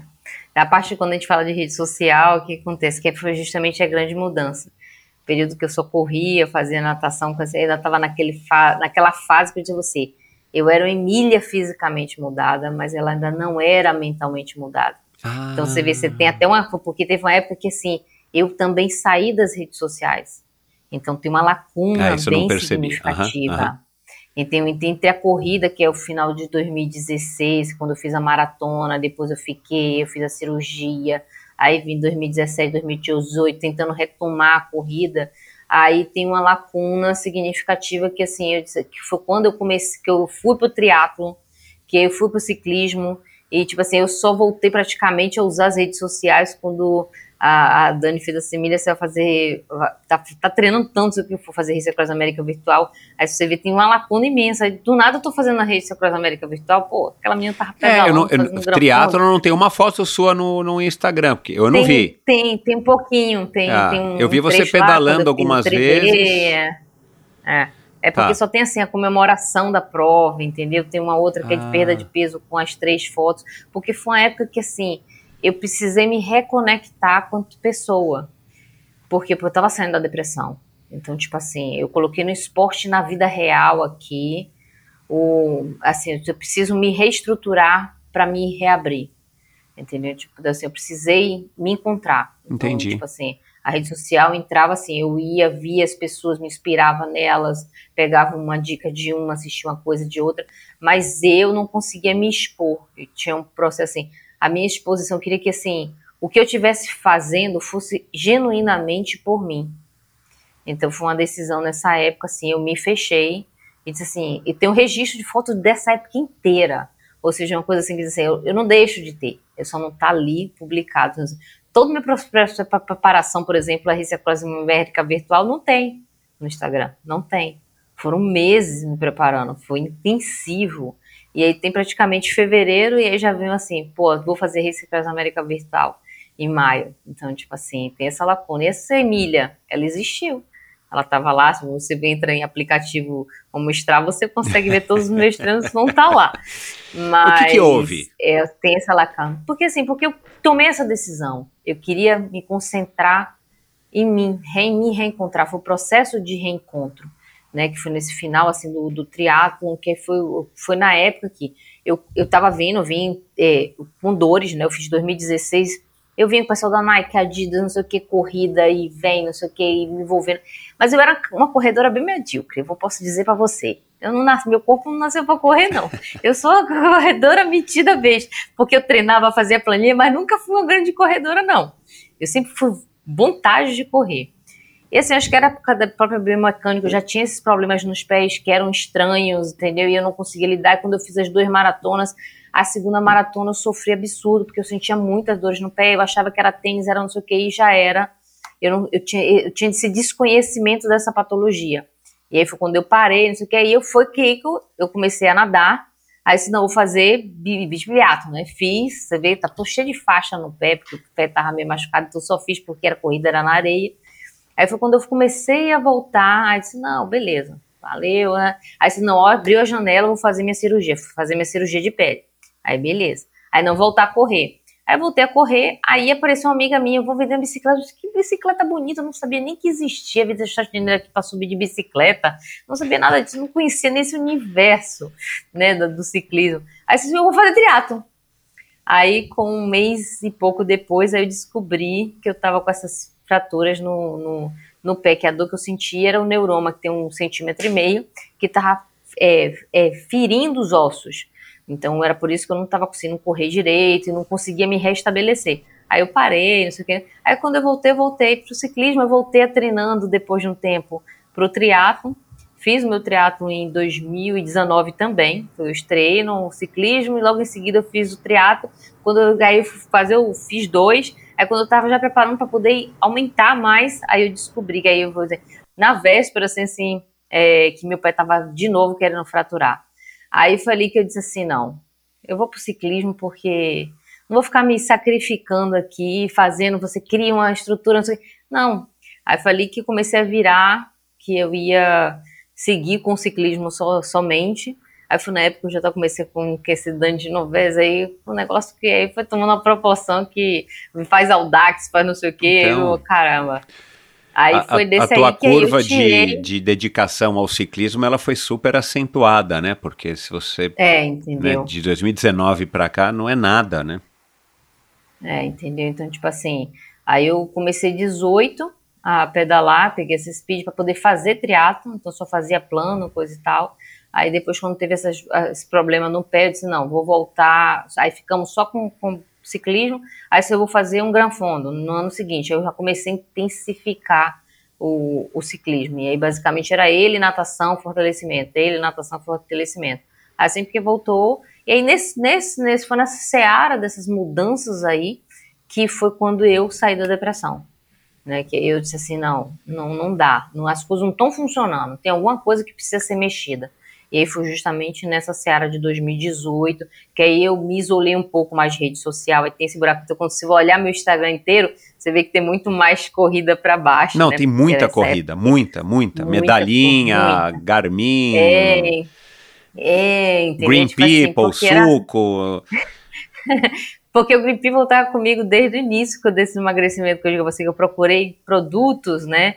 Que tivesse uma, uma, uma, uma, coisa, então eu comia pães com, feitos por amigas, então se procurei assim, eu não vou só re, reduzir, é o que eu estava falando para você, que eu não saía da dieta, era o seguinte, não é, eu tinha 2.100 calorias para comer, vamos dizer assim, eram 2.100 calorias de qualidade. Claro. Não era assim, eu vou comer um hambúrguer e não vou comer 10 horas. Não existiu nesses 10 meses essa, essa, essa coisa, tipo assim, ah, hoje eu, é Natal, Réveillon, não. É um dia normal. Então, assim, foram 10 meses extremamente intensos, que eram nessa língua de falando. Foi uma mudança de vida, uma mudança de mais de sete. Não era assim, pra, é só a, a, conta do dia, entendeu? Então, tipo assim, eram outras metodologias de alimentares que hoje tem diferente. Eu pratiquei low carb depois de muito tempo. Já testei bastante coisa para chegar mais ou menos onde o, o caminho que eu tô hoje aqui, entendeu? Uhum. Então, tipo assim, é, foi, fui mudando. E aí tem essa lacuna, então, tipo assim, um, tem, parece que é muito mais corredora, assim, mas assim, eu não consigo nem mais lembrar dessa Emília. Entendi. Eu, eu assim, tipo assim, para mim é como se hoje você, eu não consigo nem ter mais essa essa coisa assim da corrida. A corrida é única, o que hoje eu trago da corrida assim, que a corrida tem aquela liberdade, quando eu saio de férias você vai correr com qualquer coisa. É muito mais prático, com, exato. Com short, um top e nem tênis eu quero. Quero exato. correr na areia para poder não ter me preocupar com nada. É. Então ela tem essa praticidade que eu sinto falta, nessa liberdade.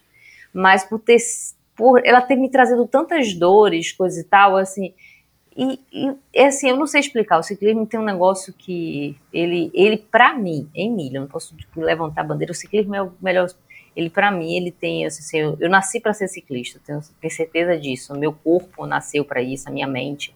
Então, tipo assim, é, eu conheci no momento certo.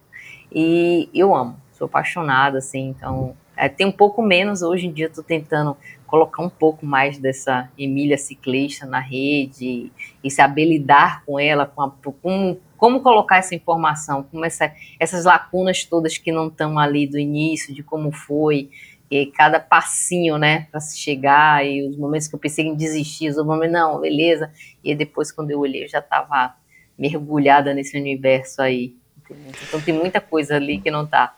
Você me diz, e é bom você ter isso documentado, né? Porque a gente nunca sabe o dia de amanhã.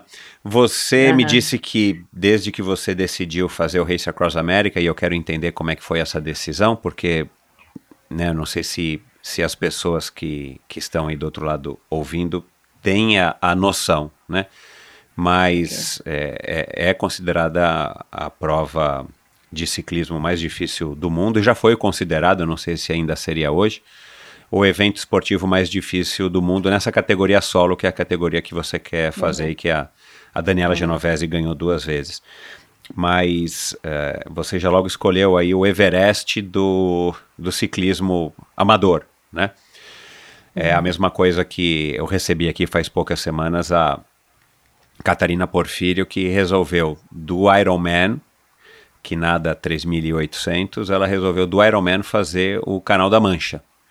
E ela teve que passar uhum. por uma transformação de dedicação gigantesca e isso acabou cobrando um preço bem caro aí, psicológico para ela. Ela contou, aliás, eu recomendo ouvir uhum. o episódio com a Catarina.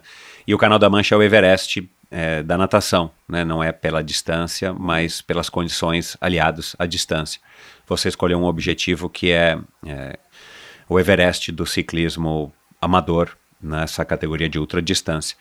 Mas uh, você já pensou, ou você tem. E, aí, aí você me disse que você parou de trabalhar e que você combinou aí com o Wanderson, com a tua família, que você seria por um tempo a Emília ciclista nesse projeto que que dá para perceber que você está se dedicando aí de fato de corpo e alma.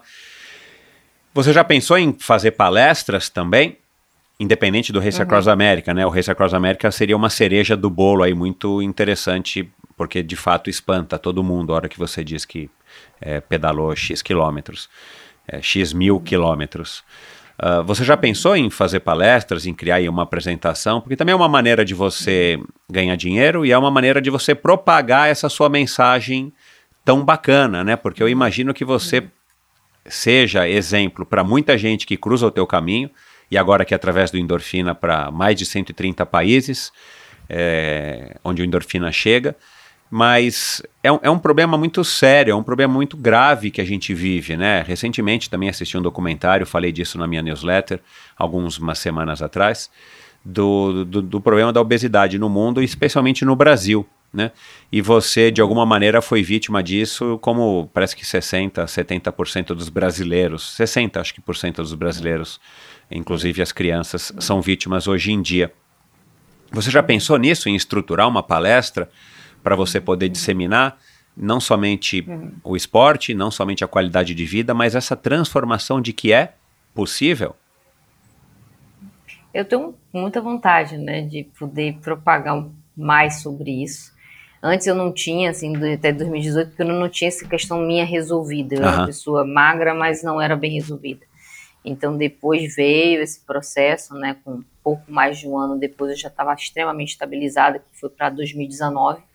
Então eu disse assim, eu estou criando a minha base de ser ciclista, então eu nunca me vi como uma pessoa que podia passar algo para alguém. Tipo assim, eu não, tipo assim, eu nunca me vi nesse lugar, né? Tipo assim, ah, pô, não, que eu quero. Hoje eu sinto assim que pela, pelo retorno mais das pessoas me Polimina, porque você não conta um pouco, você não fala mais um pouco. Então eu comecei a pensar já tem alguns meses assim, mas como eu falei para você, tudo é apesar desse grande sonho, desse, assim, eu sou um atleta que sonha cruzar os Estados Unidos e eu nunca nem pisei nos Estados Unidos. A minha vida é simples. É, e volto a dizer, são escolhas. Se hoje eu pratico ultraciclismo, eu tive que abrir mão de uma vida, vamos dizer assim, com algumas outras coisas, não mais do dia a dia, que outras pessoas não estão afim de abrir, né? Então, tipo assim, é, você vê tu com a Jéssica bonitinha, coisa e tal, mas um ano e pouco atrás você tá andando com bermuda rasgada e fazendo as mesmas maluquices que você tá vendo aí, entendeu? Então, tipo assim, então é tudo muito simples, eu ainda consigo, apesar de estar com a bicicleta, eu olho pra minha bicicleta pintada aqui que o cara pintou para mim, ela continua sendo uma bicicleta com o grupo 105, reformada três vezes no carbono, sem nota fiscal, ela continua sendo, mas assim, ela é a bicicleta, eu sempre assim, eu, assim, quero fazer, entendeu? É aquela coisa assim, tipo assim, a facilidade, eu quero fazer, do jeito que tá, eu vou, entendeu? Tipo assim, mas sem ter aquela mentalidade, do jeito que eu digo a você, que outras coisas que extremistas, eu não sou aventureira, eu gosto de, eu me desafio, gosto de fazer, mas não com esse caráter, ah, vou por aventura, não. Tudo meu, mesmo nessa, nessa coisa, pai, Emília, por que você fez vários Everestes o ano passado? Porque eu tive, eu contei com algumas pessoas que seguraram na minha mão e disseram assim: Emília, tome aqui esse suplemento. Emília, toma essa aqui, essa Jéssica, toma essa, essa bermuda. Então, quando eu tive um cenário que pelo menos não era dinheiro, não era nada extra. Tipo assim, Emília, ó, toma aqui, ó, essas caixas disso, disso, aquilo. Aí você encontra uma pessoa que vai, que ajeita a sua bicicleta.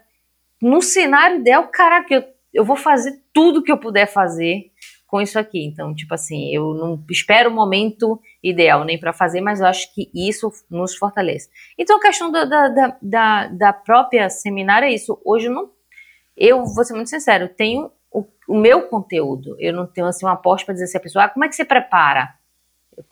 Eu não tenho uma rede que diz assim, ah, Emília, vou te levar ali a pular. Eu ainda estou me criando em termos de, de, mercado mesmo, entendeu? Ainda estou tentando entender o que seria esse mercado, entendi. como chegar nesse mercado. Eu não tenho conhecimento, sou muito, ser muito, a pessoa muito sincera contigo. Eu vinha de uma área de tecnologia, só pensava em números, em estar aqui, em colocar gente para trabalhar. Então, tipo assim, eu não tinha essa visão de mercado. Eu era uma pessoa muito da área de tecnologia, muito que a gente chama de beat, né? Então, tipo assim, eu trabalhei, fui executiva, mas sempre foi muito, muito focado em, em, em solução solução aqui é, no quadrado, pessoas, eu tenho essa visão de pessoas, de, de equipamento, mas eu não tenho uma visão é, de negócio muito muito fortalecida, né? Então, tipo assim, eu, hoje, hoje que me falta que eu nunca consegui me ver nesse lugar, que você fala assim, hoje eu já consigo me ver. Eu, pelo, pelo, pelas coisas que têm acontecido nos últimos meses, já consigo vislumbrar que eu posso agregar esse valor dando, dando esse aporte. Mas ainda assim, eu acho assim, para eu fazer, não adianta pegar e ficar batendo na porta de ninguém, ó, deixa eu fazer apresentação aí, deixa eu fazer apresentação aí. Porque eu volto a falar, eu acho que as coisas têm que ter um, uma solidez sobre aquilo que eu vou falar. Né? E um é. assunto que eu não posso chegar e ficar uba-uba, jogar o confete. Então, assim, eu, eu, gosto de me envolver naquilo que eu consigo sentir que eu vou ter esse respaldo, eu vou conseguir realmente fazer uma transmissão e não ficar só batendo em porta, dizendo, pô, eu sou assim, eu sou assado.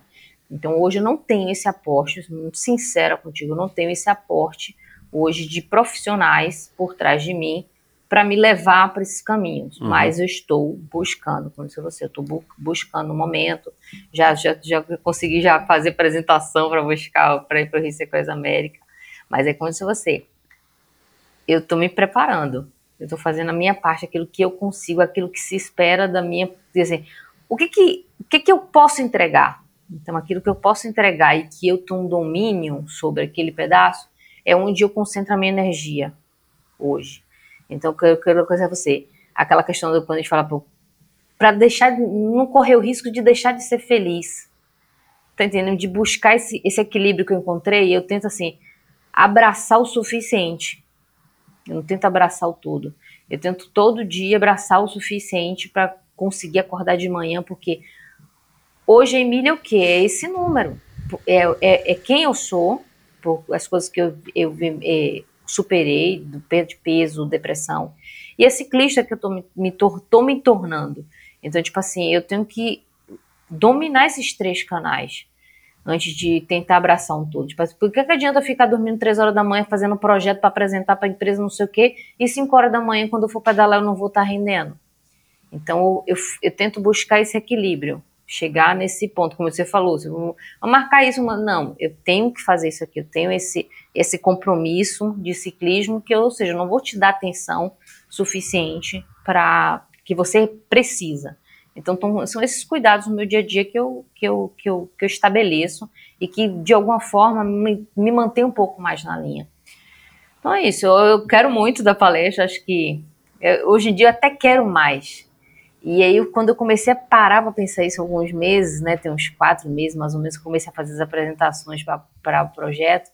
Aí eu fiz assim: eu também tenho que entender qual é a mensagem que eu quero passar. Então, eu comecei a cobrar, tentar. Eu até fiz um post há um pouco tempo atrás, que eu falo das Emílias, né?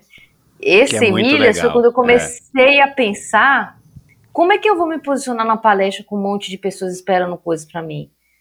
Por quê? Por quê? É o que, que tenta por quê? O porquê eu sou merecedora de ser ouvida. Então, assim, eu comecei a mexer em um monte de coisas, né? É, da minha vida, dos, das minhas conquistas, para tentar entender o, qual a diferença minha da que essa pessoa que está aqui meu, do meu lado para chegar na, na frente de mais 50 e falar, entendeu? Eu fui buscar. Então, assim, eu, é eu acho que tudo, hoje em dia, eu já fui uma pessoa mais, mais assim, ah, fazer por fazer porque eu quero, não quando eu comecei a eu vi que isso não se sustentava a longo prazo, eu comecei a buscar isso, a fazer a coisa um pouco mais estruturada na minha vida, só meter naquilo que eu consigo segurar. Aí diz, ah, mas isso é um dominador. É, pode ser, mas isso assim é o que, de alguma forma, faz com que hoje eu tenha um pouco mais de tranquilidade. E como eu falo, nem tudo a gente segura, nem tudo a gente domina. Como eu disse, você tinha o Everest na véspera, meu pai doente, vai fazer o quê? Não, porque eu já, assim, já, já combinei com fulano, ciclano que eu vou. Não, mas você tem que recuar. Recuar e dizer assim, vai mudar. Eu já tive dias assim que eu tinha Everest aqui para fazer, eu caí. Ah, mas eu tenho que fazer semana que vem? Não.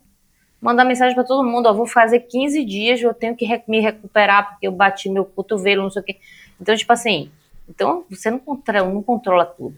O que a gente vê, anuncia todo mundo coisa, é a coisa que deu certo. Mas dentro desse negócio que deu certo, Exato. tem um cascalho de coisa que não é, não é, não é divulgado, entendeu? Seja na, nas empresas, na vida, no esporte, em tudo. A gente conta vitórias, a gente vê, ou então grandes derrotas, mas aquela derrota entre esses dois pontos, ninguém vê.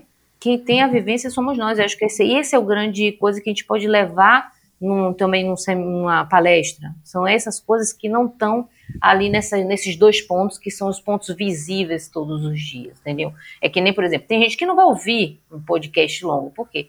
Mas tem gente que vai vir ouvir porque ele está querendo essas conexões, ele quer saber essa esteira inteira. Então, para você entender uma esteira, você tem que ouvir. Você tem que tirar um pouco o seu pé do seu acelerador da sua vida, só a minha.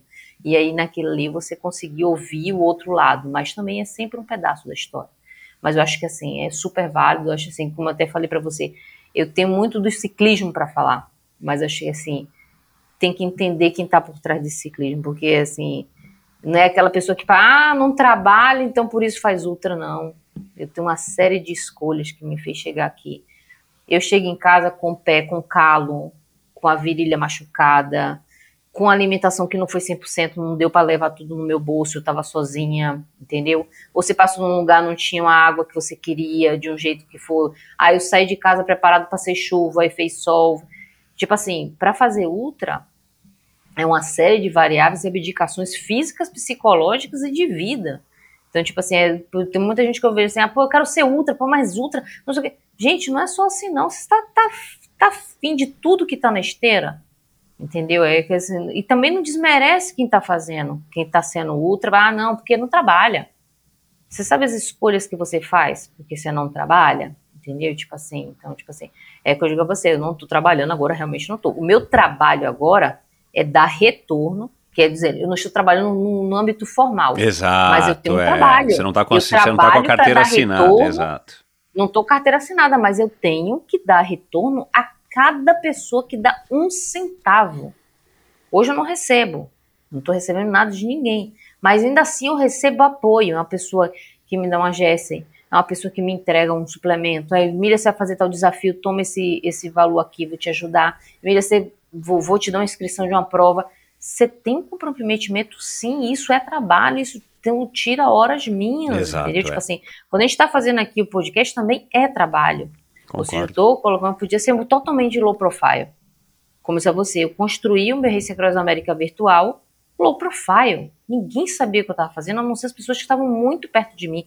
Eu banquei absolutamente tudo. A única coisa que eu não banquei foi o rolo interativo que eu precisava, que eu consegui 15 dias antes com a amiga. E ainda assim eu fiz. Eu fiz todo assim. Eu, aí eu fiz com o que eu tinha. Entendeu? Foi todo low profile. Mas quando você sai, que você precisa realmente, né, quando a gente fala da carga, até quem tem muita grana é difícil de ir para o Receita América. Porque não é só o físico e o mental, a gente tem todo um aporte financeiro por trás que é absurdo. Eu digo assim, quando alguém me falava assim da Receita América, eu achava que era só difícil, era me preparar fisicamente. Lê do engano, minha amiga. Lê do engano, é, é muita coisa, porque não é só o financeiro se você tiver todo o dinheiro do mundo, mesmo que você pague toda uma equipe de 10 pessoas para estar tá com você ali, nem todo dinheiro paga o comprometimento. E quando a gente fala que você vai passar 10 dias pedalando, quando hoje é o atleta, que no caso sou eu, ele pode sentir insegurança da equipe e a equipe pode não suportar o atleta. Porque tá todo mundo no nível extremo. Ou não se suportar, é né? Que isso é o mais comum, né? Ou a equipe implode ou parte da equipe é restrição de banho, é restrição de comida, é restrição de sono. Eu tenho feito que a gente fala assim, pô, Emília, você faz esses desafios aí, fica fazendo EVS. Gente, eu tô treinando a mim e, e as outras pessoas de alguma forma. Porque querendo ou não, você tem que treinar não só a parte física. Você tem que treinar toda essa logística que está por trás. Eu, eu fiz agora o Rio São Paulo, foi um aprendizado imenso. Eu coloquei três pessoas num carro, com bicicleta, com caixa, a gente saiu daqui, mais uma moto. Cara, se imaginar a quantidade de coisas que eu aprendi nesses dias. Tipo, chegou um ponto que assim, eu era menos cansada dos quatro. E assim, ainda assim, eu tinha que ter o, o eu tinha assim, eu tinha que ter o pé no chão de entender, né? Porque eu tinha todo um comprometimento, eu passei meses treinando, eu gastei uma grana para vir aqui. Tem pessoas que investiram para vir aqui que a gente vai chegar no topo do, da meta que foi estabelecida. Às vezes não. Às vezes você tem que dizer assim, eu, eu tenho que recuar porque tem segurança, tem as pessoas do lado. E o Race Across America, quando eu paro muito para conversar até com a minha família, porque foi quem viveu em 2020 dentro de casa os cinco dias pedalando, Foram eles, entendeu? Quem ficou que ia, eu, eu pedalava até duas horas da tarde, dormia uma hora e meia, depois tinha que pedalar até seis horas. Isso era um treino, entendeu? Então, tipo assim, os meus treinos eram de mais de oito horas por dia. Então, tipo assim, quem tava ali eram eles, entendeu? Então, tipo assim, eles sabem que vivem. Então, quando a gente joga a projeção, que a gente começa a chegar mais próximo do, do mundo, a gente faz, caraca, quando a gente agora mesmo estava acompanhando o pessoal lá no Recife Cruz Américas, o solo, assim, Aí a galera aqui em casa começou a. A gente às vezes 4 horas da manhã tava conversando aqui enquanto se preparava para poder ir pedalar, o outro para correr, conversando disso, porque você tem noção de que quando você for fazer é isso, é muito mais do que aquilo que a gente viveu lá. Então, tipo assim, então não é só o dinheiro. O dinheiro não paga todo a logística de, do Race Across América. As pessoas têm que estar ali por, de alguma forma por você também, pelo atleta que está ali, pela aquela busca final. Então, porque tem que ter um zelo por aquele atleta que está ali, né? Alimentação, é segurança, é colocar a pessoa para cima. Então, você tem que até para selecionar quem vai contigo, você tem que ter esse cuidado. Então, tipo assim, eu acho que é, eu acho que é uma das coisas também que o pessoal fala assim que é da transformação, é transformador. Acho que também tem esse esse esse know-how aí por trás, né? Também é, é muito humano, é assim, é muito humano. Acho que no nível humano eu não consigo olhar só o atleta que está lá, eu consigo, eu olho o, o staff, o cansaço, a olheira e a responsabilidade que está na mão da pessoa, né? E é assim, eu não eu, eu digo assim, eu, mesmo todos os treinos que eu tenho feito, eu não tenho noção ainda, acho que nem de um décimo do que é essa essa experiência e tem uma particularidade para quem não conhece aí que está ouvindo, é esse a, percurso ele te dá uma mudança de clima, de locais, que é muito difícil você encontrar em outro lugar do mundo. Exatamente. A maneira como você passa de ponta a ponta, se você tentar aqui no Brasil, você não vai encontrar. Você não vai encontrar deserto, você não vai encontrar uma montanha gelada, um lugar que geralmente tem problema de inundação. E assim, o que eu, que eu percebo muito isso, né? Que se você passa por, acho que são quatro é, fuso horários, horários, você passa por, por clima, microclimas completamente diferentes entre uma ponta e outra, entendeu? Então, às vezes, um atleta que é bom para um deserto não é bom para chuva, e é o mesmo atleta que vai ficar dessa ponta até outra ponta. Você vai subir e outra hora você vai ter que tocar o terror no plano. Então, tipo assim, você tem que ir com mais do que só o físico e a força física de fazer o ciclismo. Você tem que ir com outras coisas e a equipe tem que ir junto nesse processo. Acho sim, são as duas coisas que tem que eu tenho percebido desse desse, eu, sei, até falo que assim, quando eu olho assim que a Dani foi, esse cara, Dani, mas a Dani foi na Hungria, o Dani foi em tal lugar, fez então, e eu tô aqui, eu tô, só tô treinando no Brasil, eu malmente conheço algum lugar pedalando fora do Rio. Eu só fui em São Paulo, então, na região de Campos do Jordão. Fora isso, eu não conheço mais nada. Nunca fui no Sul, nunca pedalei no Nordeste, entendeu? Então, tipo assim, eu tô me metendo nessa história, mas assim, assim, aí eu entendo. É porque a história tem alguma energia que a gente não sabe explicar e as conexões vão vão surgindo, né? E vem os exemplos aí do Clarim, do Mexerica e da própria Dani. E aí eu fui começando a ter contato com a galera que já foi um quarteto, um octeto, dupla. Contato contigo também, que é uma referência, pessoa que foi pioneira, né, pra gente brasileiro, que foi lá e encarou isso aí de com lá atrás, né? Tantos anos, um dia ainda nem. Eu normalmente estava sendo mãe nessa época, estava começando a criar ainda criança. É. Então, tipo assim, Faz você não tempo, tem, é. não tem, não tem tempo, entendeu? Mas assim, e todo mundo veio trazendo isso. Se hoje a Dani conhece, através de uma prova que você estava envolvido na organização, as conexões, né? Então, tipo assim, é, a conexão que eu faço hoje, ela vai levar lá para frente outra conexão. E são, nós, nós não somos só esse esse micro de da agora. A gente, é, a gente traz um passado e está levando para o futuro. Então, tipo assim, é, é, acreditar nessa energia e vai. Eu, tipo assim, eu tenho muito nisso. Eu tenho, desde que aconteceu, né, de começar essa coisa, foi muito. Para mim, foi muito orgânica. Eu nunca assim, não você conhece a Race Cross América, não sei o quê, e aí você vai lá e estuda, não. Eu conheci Daniel Noves no meio da montanha e disse que, que quem é ela? Não, que ela é um atleta, não sei o quê, e fala, fez arranjo tá bom, fez a RAM, o que, que é RAM? Aí eu, não, que pedala muito, aí resolvi fazer um Audax, aí eu mandei mensagem para ela, não, então eu quero fazer uns 200 quilômetros, só eu. Mandando mensagem para Dani para falar de 200 quilômetros. E aí, nisso, ela me abraçou de forma correta, me deu dica, não sei o quê. Daqui a pouco a gente tava fazendo Everest junto, que eu nem treinei para fazer. Eu fui, eu fui fazer, vou ser muito sincera aqui. Isso eu acho que eu nunca nem falei, a não ser as pessoas muito próximas de mim. Eu fui fazer Everest, não sabia nem quanto era de altimetria. Eu perguntei, Dani, quantas vezes tem que subir aquele negócio? Ela, tantas. Eu, tá bom, eu vou fazer metade. Eu não sabia que eram 8.848, que era o equivalente ao Everest. Eu só tava ali porque ela disse, Emília, você vem. Eu peguei minhas coisas, joguei tudo dentro de uma caixa e fui. Assim que eu fui fazer meu primeiro Everest, foi muito. assim, gente, é porque tinha que ser. Não, aí foi. Essa vez eu fui aventureira, vamos dizer assim.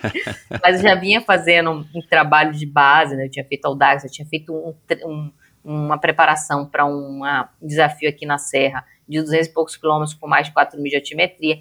Então, não foi aventureiro. A Dani viu ali, ela, fez assim, ela me viu. Ela, ó, Emília, eu tô vendo o que você tá fazendo, vem fazer comigo. Aí, mas teve dever de casa também. Ela mandou eu fazer três subidas num, num dia que eu já tinha pedalado um monte de vezes. Aí você vai pedalar, pedalar, pedalar, depois você vai subir três vezes esse lugar. Cara, eu disse, gente, o que, que eu tô fazendo aqui? Meio-dia, subindo um calor danado, dezembro, aqui no Rio de Janeiro. Nossa Senhora. Eu disse, gente, eu tô pé inchado. Aí ela fez assim, tá, agora você vai fazer. Você vai fazer? Você vai fazer? Tá bom, vou fazer. Aí, mas foi assim, mas também não foi, assim, aventureiro, não peguei minhas coisas também nesse, nesse nível também, assim. Então eu já tinha feito um desafio, eu tinha me preparado para fazer um desafio em dezembro, eu tinha feito toda a minha parte de, de preparação física, estruturada para chegar em dezembro, tirar o pé do acelerador da preparação física para poder me dedicar aos dias de pedal, porque não adianta, não, eu quero fazer musculação e tá fazendo pedalando todo dia. Exato. Então, tipo assim, não foi isolado também, eu acredito assim, não dá para ficar se aventurando, porque se você se aventura, você para. Você vê assim, uma das coisas que eu não, que no minha metodologia diária é não vá no acelerador o tempo inteiro, não, gente. Senão você vai ter que usar o freio rapidinho. Então, tipo assim, eu gosto, eu gosto de trabalhar nessa linha, assim, eu quero que ser saudável. Dentro do que você, tudo bem que ser outra não é um negócio dizer assim, é ser saudável é só isso, entendeu? Mas eu busco assim, tipo, é, é até ambíguo. Não, longevidade não. Eu sou ultra, ultra é coisa de doido mesmo. Eu digo, não é coisa de, de muito certo, não. Mas eu tento ser mais longevo possível com, com o que eu estou fazendo, entendeu? Tipo assim, tem aquela coisa assim, é saber colocar. É, é, uma das coisas que eu tive mais que aprender no Ultra é o que a gente chama o chinelo da humildade. Que você passa, às vezes passa uma pessoa que está iniciando e passa forte por você. Aí você fala que é, você tem que lembrar. Por exemplo, ontem, eu, esses dias, assim, você vai fazendo um treino um pouco mais forte, coisa e tal, você faz assim, ela tá em que ponto do treino dela? Eu tô em qual ponto? Exato, é. Exato. Aí, esse é a parte do brilho que a gente tem que lidar e é, foi onde eu consegui a chave. Que é assim, mas aí eu volto a você, a gente não constrói nada sozinho. Isso também que foi o ensinamento da Dante Genovese. Ou seja, ela já passou, ela já sabe o que, que ela vem passando, o que ela construiu. Então, não é isolado. Você, ah, Emília, você está cortando cama, você já está nisso, você levou 10 anos mas ela está trazendo aqueles 10 anos para transformar os 10 anos meu em 5.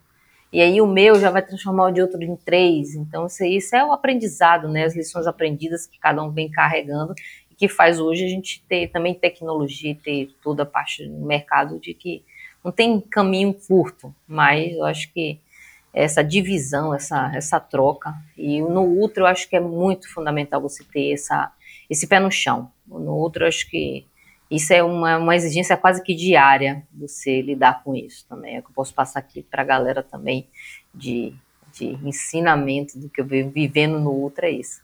É você ter o pé no chão, todos os dias, todos os dias, e ela te cobra. A, a, o, a ultra distância te cobra isso. É, ela vem sempre, tipo assim, você tá, você tem certeza, você tem isso, é isso. É um aprendizado, tem sido um aprendizado muito grande. Emília, por que de cara o Race Across America? Porque, ou eu estou enganado aqui, ou perdi alguma coisa aí na minha pesquisa. Você fez é, a tua pedalada de, do Race Across the West, que foram 1.500 quilômetros em cinco dias, né, em 2020. Você, uhum. que eu acho que foi a pedalada mais longa, né, que você já foi, mas fez, uhum. mas foi uma pedalada virtual não é exatamente a mesma coisa, né? Ainda você me disse que eles duplicaram, sei lá, a quantidade de subidas e tal, mas você não teve Isso. o calor que a gente pegou agora esse ano lá, que não foi um calor acima da média, mas foi um calor que derruba muita gente, né? Aliás, É, você já deve ter estudado o Race Across America, deve estar estudando, mas a taxa de desistência é gigantesca, né? Uma prova que foi feita também para dar errado e somente poucas pessoas dão certo lá. É, e muitas não dão certo, né? Nunca dão certo, porque né, tem gente que volta lá ano atrás ano, eu conheço muita gente, é, e que é, não conseguiram completar a prova por, pelas mais diversas razões.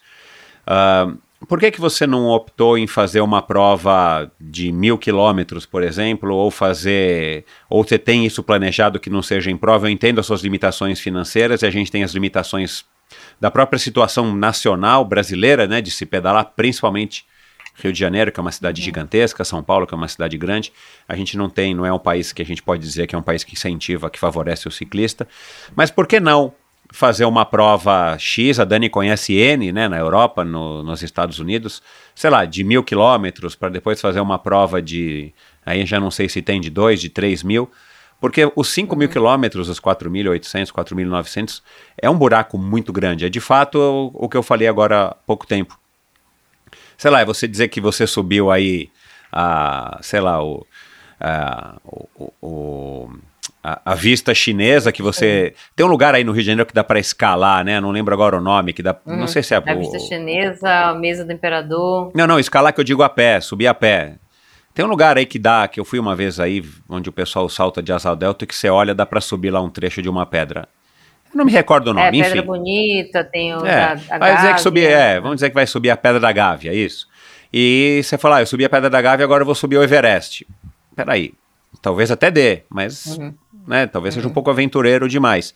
E eu não estou dizendo Uhum. que você está sendo aventureira, mas por que não seguir pelo menos alguns outros passos intermediários para Uhum. você se sentir mais à vontade com você mesma para enfrentar o Race Across América? Qual foi a estratégia que você com a Dani bolaram, que ela sugeriu, que você aceitou? Como é que foi a construção disso?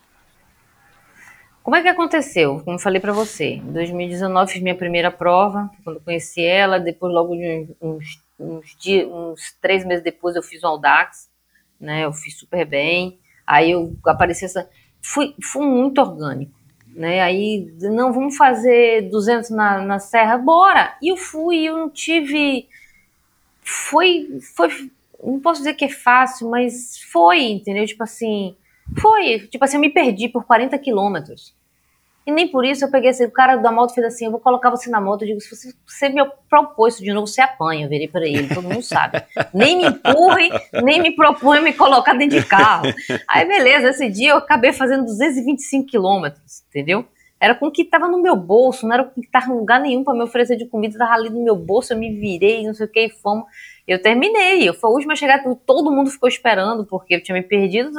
Aí eu recrutei, liguei, não sei o quê. Aí vieram buscar, voltei, pedalei mais, fiz 500, mais de 500 de altimetria a mais, não sei o. Aí foi isso. Aí eu vou fazer um. Meu sonho, quando eu vi o pessoal que não que faz, nós fazemos não sei quantos mil em dezembro, eu digo, eu quero fazer isso.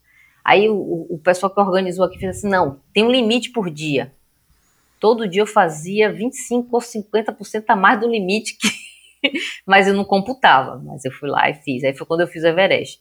Aí foi quando se estreitou muito a minha relação com a Dani. Ela já estava prestes para os Estados Unidos, né? Eu já tinha, já tinha acompanhado a parte de preparação final dela da Race Across América. Eu estava treinando, saia para treinar cinco horas. Aí eu encontrava ela treinando aqui para Race Across América. Aí ela fez assim: Emília, eu quero te treinar. Vamos, vamos fazer, estreitar essa relação, né? Aí foi no final de 2019. Aí começou 2020. Aí eu saí de férias. Quando eu voltei, ela falou: gente, vamos fazer o Race Across West né? Que aí o que acontece? Você já ganha experiência e já faz, já, já consegue a vaga para o Race Across América no ano seguinte. Mas Era até então era o Race Across the West verdadeiro, indo para os Estados entendeu? Unidos. É, ou então o Race Across Oregon, entendeu? Aí ela fez Isso, assim, é. Dani, eu não tenho condição para isso. Aí a gente, não, vamos pensar no Race Across Oregon, porque eram só dois dias, acho que são dois dias o Race Across Oregon. Eram dois dias. Aí vamos fazer ele e você pega a certificação para você, você pesa, pega para poder habilitação para você fazer a RAM e a gente passa uns dois anos treinando para você fazer a RAM. Eu, caraca, é isso mesmo? É isso mesmo, né? Não, né? Aí foi quando, quando chegou, deu a quarentena. Né? Eu tinha acabado, já estava começando a fazer bastante. Eu já tinha, fiz, fiz um segundo desafio em janeiro, né? De mil, com 10 mil de altimetria em menos de sete dias. Eu fiz isso também em janeiro, depois de ter feito dezembro o outro e ter feito Everest. Aí em janeiro eu fiz isso. Aí em fevereiro, onde saí de férias, eu fiz uma homenagem a Dani, pedalei durante 11 dias, não sei quantos quilômetros, que era para parabenizar ela pelo Race Across América. Aí eu voltei, aí a Dani, pô, Emília, não vai ter as coisas mudando, aí foi assim, ah, vai ter o Race Across América virtual. O completo não tinha condição, porque eu não ia ter que aprender a ser ultra, né? Ela fez, não. Você ainda estava trabalhando fazer. nessa época? Você não tinha virado não, não, a chavinha? Já, não. Eu ia, justamente, foi final do ano, eu estava sem trabalho. Aí foi quando aí eu disse não. Aí veio, aí viu a, a, a pandemia, eu já estava desempregada, eu continuei desempregada. Eu estava fazendo só freelancer, né?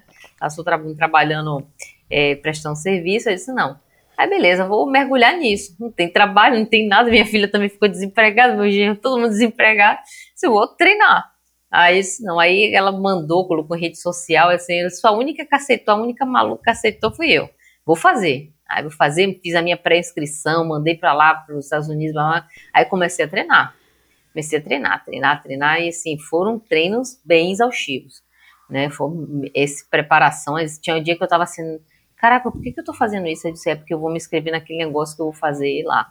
Mas aí treinos foi, reais, mesmo com a pandemia, você saía para pedalar aí no Rio. E você é, chegou que a pedalar o quê? Eu, Mil eu quilômetros? Tinha... Você chegou a pedalar sem parar 800 quilômetros? Quanto? Porque o Race Across the West são quase 1.500, né? Ou mais ou menos 1.500. É. Eu fazia um treino entre outdoor e indoor, porque eu fazia misto, porque o que acontece? Eu tinha um rolo mecânico, o magnético. Ah, você me contou. É. Então, não... aí o que acontece? Não dava para ser todos os estímulos nele.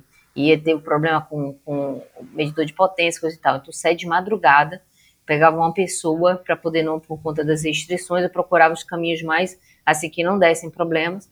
Aí eu treinava muito forte, então treinava de 6 a 8 horas todos os dias, eu chegava em casa e ainda fazia indoor.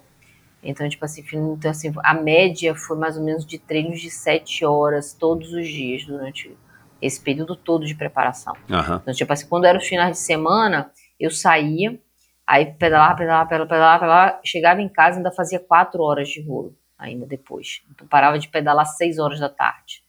Então, tipo, era assim, aí no outro dia, 4 horas da manhã, eu já tava pedalando. Eu pedalava até 6, 4 horas da manhã pedalando. Em relação ao Race Across West, o que, que foi mais difícil para mim foi o fato de eu não ter tido a experiência de usar é, rolo smart. Então, eu sofri muito. Eu hoje, com a experiência que eu tenho, também é experiência, por exemplo, eu faria essa prova hoje no máximo 4 dias. não faria nos 5. Eu fiz em 5 assim, eu não tive nem como testar a plataforma. Então, assim, tinha um monte de interferência, minhas limitações técnicas de equipamento também eram muitas, né? Tinha toda essa minha limitação, né? De para tudo. É, equipamento, a própria bicicleta, é, a própria o rolo de eu não ter e assim os, os, acessórios que eram precisos, né? Então, é, assim, tinha muita limitação. Hoje eu faria uma outra prova, até porque hoje sou madura. Então, tipo assim, eu disse assim que ali foi meu primeiro passo no Ultra foi a minha preparação para Race Across West. Foi a grande preparação. E aí a gente, já no final, a gente descobriu que de vez de, da, da altimetria, tinham do, dobrado a altimetria. Então seriam todos os dias cerca de 300 quilômetros com 5 mil de altimetria, sendo duas etapas rainhas, que ou seja, no dia dá mais do que 5. Então foram duas etapas rainhas, eu tenho toda a planilha toda detalhada, então foram dois dias muito duros, né, de, de escalada que não seguiu o padrão de lá, por quê? Porque não tinha como fazer os vídeos e toda a, a, digitalização porque tinha restrição de acesso. Então eles tiveram que fazer adaptação. Então não é o percurso real de, do Entendi, lugar é. que acontece a rede de Acós Oeste, entendeu? Eles plotavam de acordo com a distância que a gente ia fazendo. Uhum. Mas não era, não era um para um, né? e por isso que eles real. estenderam o prazo, né? Porque o prazo esse ano foram 3 dias e 20 horas. Foi, foi mais. Então, eles não, estenderam foi, porque né? eles aumentaram a altimetria e, enfim, não foi isso, uma simulação isso, isso. real, né? Foi, foi, na plataforma Fugaz, real. né, que eu foi, lembro. Foi, Fugaz, foi na Fugaz, é. Uhum. é. E aí ficou, a altimetria muito maior, o dobro, acho que foi, 20, foi 25, acho que hoje, hoje em dia são 15 mil, né, uhum. de altimetria, alguma coisa assim. Então ficou bem fora. Na época conversei muito com a Rose Claire, que ela tinha feito. Ah, aí é eu estreitei o relacionamento claro. com ela. Isso, aí eu é. conversei, bora fazer. Ela, não, Emília. Aí eu comecei a entender o que era. Eu não sabia nem que existia a Reserva Oeste. Então, tipo, foi tudo muito, vamos dizer assim, eu não idealizei em nenhum momento nada disso. Foi acontecendo e muito por conta de você. Quem trouxe tudo isso foi a Dani Genovese. Partir do momento É, ela que tem uma disse, "Pô, Emília, você tem uma experiência capacidade super boa, então, né? tipo assim, eu não sabia de nada. Então, tipo assim, eu, eu para mim era, eu fui, é pra pedalar, eu vou. Era meio que assim, entendeu? É pra pedalar, é pra pedalar quanto? Não, porque isso aqui simula. Então, tipo assim, ele foi uma forma muito orgânica, entendeu? Tipo assim, o que eu tinha era vontade, habilidade e uma predisposição, entendeu? Tipo assim, e eu fui. Mas nenhum, tipo assim, pô, meu sonho é fazer Race Across América. Eu tô fazendo isso pra poder pegar. Aí depois, caraca, ô, eu não tenho grana pra ir fazer um Race Across Oregon, nem Race Across Oeste, mas se eu me dedicar aqui do jeito que eu tô me dedicando, eu vou buscar certificação. Foi que nem o último dia eu tava com uma almofada em cima de mim, porque era ou pedalar, aceitar que eu ia pedalar 15 km por hora pra ficar com a quinta posição, ou eu ia ter o brilho de não, eu só quero pedalar se eu for pedalar para 30 km por hora. E eu fiquei ali em cima da bicicleta apoiada em, em, em almofada, porque assim, ou era aquilo, ou eu não pegava vaga. Então, tipo assim, é um, um dos, acho que é dos ensinamentos, que a gente sabe que quando chega no final Race Across América, é, é fora, não é a velocidade de um ciclista normal. Entendeu? Então, tipo assim, eu tava com gelo no joelho, minha família aqui do lado. Ah, eu vi uma foto, você com duas, duas coisas, bandagens, né, nos joelhos, eu vi. Se você assistiu o, o, a- o ao vivo que eu grave, que gravaram do, do, do último, das últimas horas, eu tô apoiada em dois travesseiros que estavam no guidão da bicicleta. Que eu não suportava mais pedalar de tantas dores que eu sentia. Porque eu não tinha fisioterapeuta, eu não tinha nada. Porque tava tudo fechado. Então, tipo assim, era só o que tinha ali na minha casa. Então, tipo assim, era, não tinha uma pessoa massagista para fazer gelo, não tinha onde fazer uma banheira de gelo, não tinha nada. Então, assim, eu tinha, naquela hora foi é escolher. Tinha que escolher. Você quer fazer. Aí minha filha fazia conta, ia lá, buscava, ficava mapeando a mulher. Aí, mãe, ela já andou, você tá andando tanto, se você ficar andando menos, aí, olha, você vai. Aí ligava pra Dani lá nos Estados Unidos, aí a Dani mandava mensagem, porque não podia ficar os celulares todos juntos, que dava interferência no equipamento, a minha filha ia de um lado. Aí, mãe, ó, ela fez tantos quilômetros, você fez tantos. Se você não pedalar nas próximas duas horas, ela vai te pegar. Então era muito engraçado, porque era muito assim, a sensação que todo mundo vai passando. Então, tipo assim, era hora a hora, tem tudo anotado, assim, o nome da pessoa, quem tava na frente, quem tava atrás. E ficava, se você fazer, ela tá chegando, ela tá chegando, não sei o que, tá faltando, né? Aí, caraca, então, tipo assim, essas, essas decisões, tipo assim, mas foi ali, dentro de casa. É, aí eu falo assim, aí quando alguém fala assim, pô, Emília, mas é mais fácil dentro de casa, eu digo, não, gente. É, as interferências, por exemplo, de uma pesquisa passava que eu fiquei com a, bicicleta na janela de casa. É, eu vi Então, também, tipo, super legal que tinha gente passava, embaixo. Passava gente, é, tinha gente que às vezes o pessoal já chegava, sabia, chegava ali, não podia ficar com o celular ligado porque dava interferência no Bluetooth do, Eita, da- do rolo. Aí tinha às vezes gente no dia a dia que ficava ali embaixo. Aí eu disse assim, a dor que eu tô sentindo agora fazendo o rolo por conta dessa interferência é o sol que eu não tô pegando lá. É o deserto que eu não tô passando. Entendeu? Então, tipo assim, eu ficava pensando, tinha horas assim que minha família toda tava trabalhando. Eu que tinha que sair da bicicleta, pegar minha água, então às vezes eu tava tomando água que não tava gelada e eu tava com calor, e às vezes eu não vou sair do rolo para ligar o ventilador, pra... então tipo assim, eu, eu entendi assim que de alguma forma o cenário, quando eu até conversei muito com a Mexerica também sobre isso, esse cenário indoor, ele traz uma outra dificuldade. Exato. Aí que eu vou assim, aquela energia que está envolvida nisso que a gente está fazendo, ela tem uma cobrança, ela só mudou a cobrança. Aí outra coisa, são cinco dias com todo mundo ali dentro de casa, tendo que trabalhar, tem que comer, tem que. Eu saía do negócio já tirando a roupa aí. É concessão, minha família parar, acabou de trabalhar, tem que lavar roupa a mim. Então, tipo assim, teve todo o processo interpessoal essa estresse, teve estresse, teve briga, tem, tem tudo. Tem hora assim, pô, cadê aquele negócio? Entendeu? É tipo assim, duro, meu. aí você tá com dor e aí não, não fez o gelo, não tinha, não era aquela, tava, era uma época muito diferente. Então quando eu parava pra pensar assim, o que tá faltando hoje aqui da realidade que a gente encontra lá, que é o contratempo do de chuva, de vento, eu tô tendo toda sendo respaldada aqui na falta de tecnologia.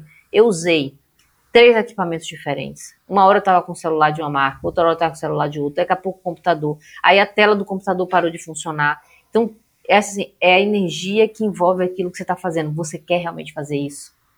Então, assim, é, eu, eu, tanto que acho, que se foi o único atleta que fez a quantidade de quilometragem completa do Race Across América completa. Então, tipo assim, é, é, trouxe uma coisa ou outra, ou seja, não diminuiu o fato da gente não estar na rua. Eu, eu me sentindo assim, mas eu sei que lá vai ter dificuldade. Onde essa parte toda é, é, de, de microclima, né, que a gente vai passar, é, me traz. É nos meus treinos hoje em dia. Quando eu vou para, às vezes eu vou para a estrada. Tá um calor daquele negócio, faltou água, eu tô tomando água quente. Eu digo, gente, se eu quero fazer Race Across América, eu não posso ter frescura. Então, tipo assim, o que eu tenho trabalhado esses últimos dois anos, eu continuo treinando todos os dias para Race Across América. Eu posso não estar indo, como eu disse a você, eu hoje não tenho condição financeira, por exemplo, de ir para nenhuma, nem para um Halt Road. Eu não tenho condição hoje, eu sou muito sincera. Eu tenho uma bicicleta aqui que é de terceira mão, como eu disse a você. Não estou passando necessidade, mas eu tenho dinheiro para comprar câmera, tenho dinheiro para comprar o pneu, para manter a minha alimentação, de fazer fortalecimento, de estar tá podendo não estar tá trabalhando. Esse é o meu investimento nisso. Mas ele tem um limite. Então, tipo assim, ah, beleza. Ah, Emília, você não, não consegue fazer um de três dias? O que, que eu fiz? Já saí daqui para São Paulo o suficiente. Com 9 quilos de bagagem na bicicleta e tinha que me virar. Ah, com o assim Léo, né? Eu vi também uma foto sua. É, entendeu? Aí eu fui Aí outra vez eu fui com, com o pessoal da Ram Brasil e da Rio Cycling. Dois dias, no pau. Eu disse, gente, não quero roda de ninguém, não quero nada de ninguém. Eu vou daqui para lá pedalando.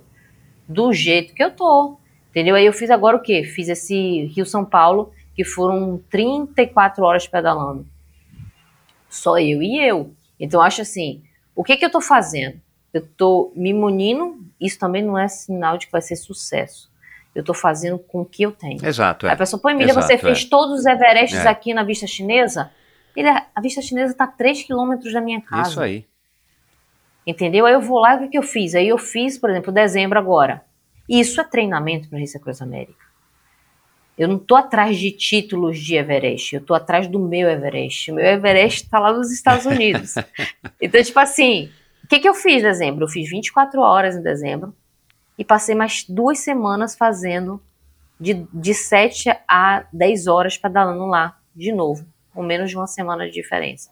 Então foram três finais de semana duros. Teve outubro rosa também que eu fiz também. Foi o mês inteiro pedalando. Eu fiz é, um Everest, convidei o pessoal. Então, tipo assim, eu tenho feito desses desafios o meu treinamento. É, aí eu entro no hall da Dani. Não sei se ela, que ela fala, mas Emília, você não precisa percorrer tudo, você está, tem que estar preparada para percorrer tudo. Então eu estou ouvindo a voz da experiência. Claro, é. Então ela teve é até que tirar o meu pé do meu acelerador, porque por mim, eu passava três dias no final de semana pedalando na estrada. Por mim. Ela disse, não, não é isso. Então, tipo assim, ela, ela veio muito, ela até fala muito do Hugo, que o Hugo freia ela e ela me freia, vamos dizer assim, entendeu? Então, é, ela tem que me preparar para essas dificuldades. Então, tipo assim, aí eu me preparo para o outubro rosa. Ela, pô, Emília, você vai fazer assim, ó. Ela, uma semana, três dias antes, ela falou, ó, você vai pedalar sexta e sábado. Eu não sabia, me preparei como se eu fosse pedalar só sábado. Ou seja, ela tomou de calça riada e eu tive que me virar fisicamente para lidar com aquela mudança, entendeu? Então, tipo assim, então, tipo assim, ela, vamos, vamos nos preparar. E aí eu vou dizer, como ela até comenta quando a preparação dela de 2019 para 2019. Sim, perto vai ter, vai ter simulado de cinco dias, todo dia 200 quilômetros, três dias com 400. Mas ela assim, o, o, a, a, bagagem que a gente vem fazendo, vem fazendo nesse processo. Por exemplo, agora, eu fiz Everest no, no verão, aqui no Rio de Janeiro. 40 e tantos graus. Por exemplo, agora mesmo fiz esse Rio São Paulo, peguei 43 graus ali Nossa em Cunha. Naquele. Cara, e teve uma hora assim, quando eu cheguei em Guaratinguetá, eu sentei no primeiro passeio que tinha na rua. Meu eu desclipei, assim, que minha, minha, minhas costas estavam assadas, assim, era muito calor, fiquei toda, mesmo passando protetor e tudo, fiquei toda machucada, assim, de, de coisa. Não é a simulação de lá, mas, vamos dizer assim, a gente não consegue simular, ah, eu vou subir o Everest real. você não simula Não a simula. subida do Everest antes de ir. Você se prepara para isso e você é. A gente vai. O projeto é terminar. O projeto é concluir. Então, tipo assim, eu não fico esperando esse cenário ideal que pra mim hoje ele é longe. É. Não, Ele você é tá longe. certíssima, isso aí. Entendeu? Tipo assim, eu não, eu não tenho condições de pensar, ah, beleza, eu vou pro Alpes Suíço, vou pra Dolomitas. Eu não tenho como bancar essa ida hoje. Não, exato, é. Você tá entendendo? Então, tipo assim, aí é porque eu não, não posso fazer essas simulações que a maioria dos atletas fazem para Race Across América eu não vou. Então, assim, eu, eu todo dia eu procuro não diminuir o meu esforço. Eu procuro valorizar o esforço que é, é possível para mim. Entendeu? Tipo assim, com o que eu tenho, eu vou fazer o meu melhor. Se é o melhor, me- melhor cenário, também só o, só o, só o futuro vai poder dizer. entendeu? Então, tipo assim, Exatamente. é. Então, O importante é que você tá minhas focada e você tá fazendo o que tá ao seu alcance para você, entendeu? enfim, chegar onde você quer chegar. E ouvindo quem tem experiência. Que é, por exemplo, ano- esse ano eu estava com a é, perspectiva de ir para o Race Across América em quarteto. Qual é a equipe? A conseguiu equipe ver- foi ou você que não foi? Foi. É porque eu não consegui viabilizar minha ida financeira para Ah, tá. isso. Então eu tive que convite pelo menos de três, uma era certa já. Mas aí eu não conseguiu viabilizar minha ida. Então, porque era uma das coisas também que eu queria ir justamente É. para poder ter esse, Isso, essa isso coisa. é é legal, né? Mas, é, mas custa. O É. problema é esse, né? Eu já fui procurado por um Tipo amigo assim. também que queria ir pagando para experimentar, para fazer solo depois. Eu falei, cara, se você já não tem dinheiro para ir nem de quarteto, de octeto, que era o caso dele, é melhor você não ir, economize esse dinheiro e se prepara de outra maneira, porque né, o, É, o cofrinho é o mesmo, né? É, aí, por exemplo, se eu fosse gastar qualquer coisa que eu fosse gastar esse ano para viabilizar uma parte, é a energia que eu estava gastando, que eu estou tirando do para tentar ir para o solo. Exato. Entendeu? Então, até, até tentei viabilizar depois para poder ver se eu ia como staff, mas aí eu também tinha que entrar com. com... Aí, assim, gente, não dá, não dá para pagar para ir, se. Não, aí eu é. vou vi- virar com o que eu tenho. Então, a minha a decisão é essa. Então, tipo assim, eu trabalho. Aí a Dani pô, Emília, quando eu fui também, eu não sabia como era todo, o 2009, entendeu? Então, assim, eu- o que eu acho que é importante é eu ter o discernimento, assim, é importante ter, pelo menos na equipe, pessoas que já foram. Eu acho assim, agora que começar o processo de montagem da equipe é, minimamente, eu acho que tem que ter pessoas que já foram. Que conheçam o percurso, as dificuldades e que vêm e que fazem. Então, assim, é uma das coisas que eu tenho conversado muito ultimamente aqui, é isso. É você ter pessoas da família, porque tem que aquele zelo daquele da pessoa. É A ali, Sabrina é- que não vai? É pessoa. A Sabrina e meu marido devem ir os dois. Ah, Eu já disse, ó, gente, vocês já, vocês já pediram férias, né? então a ideia é que os dois é, estejam na equipe, né? É, que eles são tudo. Então eles estarem e a Dani e ver mais pelo menos algumas pessoas que, que, que já tenham ido. E aí o restante vai ser a turma que é voluntária. Mas é como eu falei, eu continuo ainda muito é, naquela coisa assim, eu tenho que me preparar para. Então, tipo, aí o que, que a gente sentou esse ano, eu e a Dani, foi. Vamos para uma experiência fora? Vamos. Eu disse, Dani, temos que analisar. Então a gente fez toda uma, várias reuniões, entendeu? Para chegar à conclusão. Eu vou para o Mundial agora em novembro, que é em Borrego Springs. Por quê? Porque é o lugar onde o pessoal fala que é um, é um começo do parte mais dura, Exato. mas vai estar novembro, que é a época melhor para se, se pedalar. Exato. Mas eu já vou ter uma vivência mínima de pelo menos visualizar aquilo lá. Então, tipo assim, a gente escolheu o seguinte, por que lá? Porque são 24 horas, o custo é menor, a Dani consegue ir comigo. Então, tipo assim, é dentro aqui. Qual é a minha realidade? Exato, é. A realidade É. que eu consigo segurar. Eu, ah, beleza, eu não consigo ir para Dolomites, eu não consigo ir para Race Across Oeste. Tudo isso vai me fazer um gasto financeiro maior.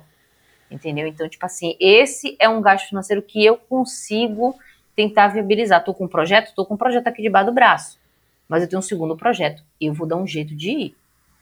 Nem que essa carga fique para um empréstimo e eu tenho que pagar, passar do- 12 meses pagando. Mas esse quando você faz isso, aí eu vou estar comprometendo realmente a minha ida para 2024 de alguma forma. Então, assim, o meu projeto está nessas duas linhas. E aí eu acho que é importante. Né, eu, essa vivência fora. Eu já tenho tudo, meu vídeo já está tudo certinho, porque eu ia, como eu ia esse ano para Race Across América com a equipe, então eu já tenho essa perspectiva. Então a gente escolheu uma coisa que fosse dentro de um cenário que eu consigo manter meu treinamento e eu consigo ir. Porque você chega lá 24 horas. A Dani já fez essa prova, então ela também já conhece o lugar, já sabe a estratégia para ir, onde te gasta menos, onde. Ou seja, é dentro da minha realidade. Qual é a realidade da Emília? É essa.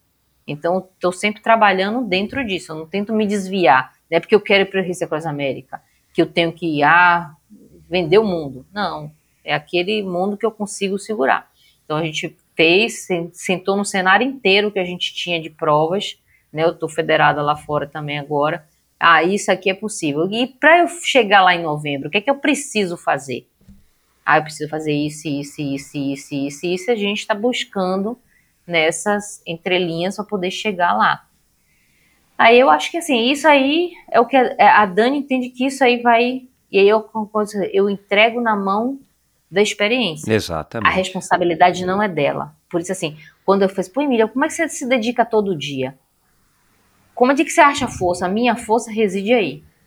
É a abdicação que a minha família está fazendo para eu estar tá fazendo isso. É a, esse investimento é o nome da Dani que eu estou carregando, então eu tenho que ter responsabilidade sobre ele. É a responsabilidade, quando eu penso na minha alimentação, é a responsabilidade sobre o meu nutricionista, o, a pessoa que faz o meu fortalecimento, que o Alan, o Adriano que cuida da minha fisioterapia. Então, essas são os, onde, é onde eu trabalho meu mindset é a responsabilidade minha com essas pessoas, que são as pessoas que estão ali, junto no sonho. Que eu digo a você que é o tal do envolvimento que eu digo a você da equipe.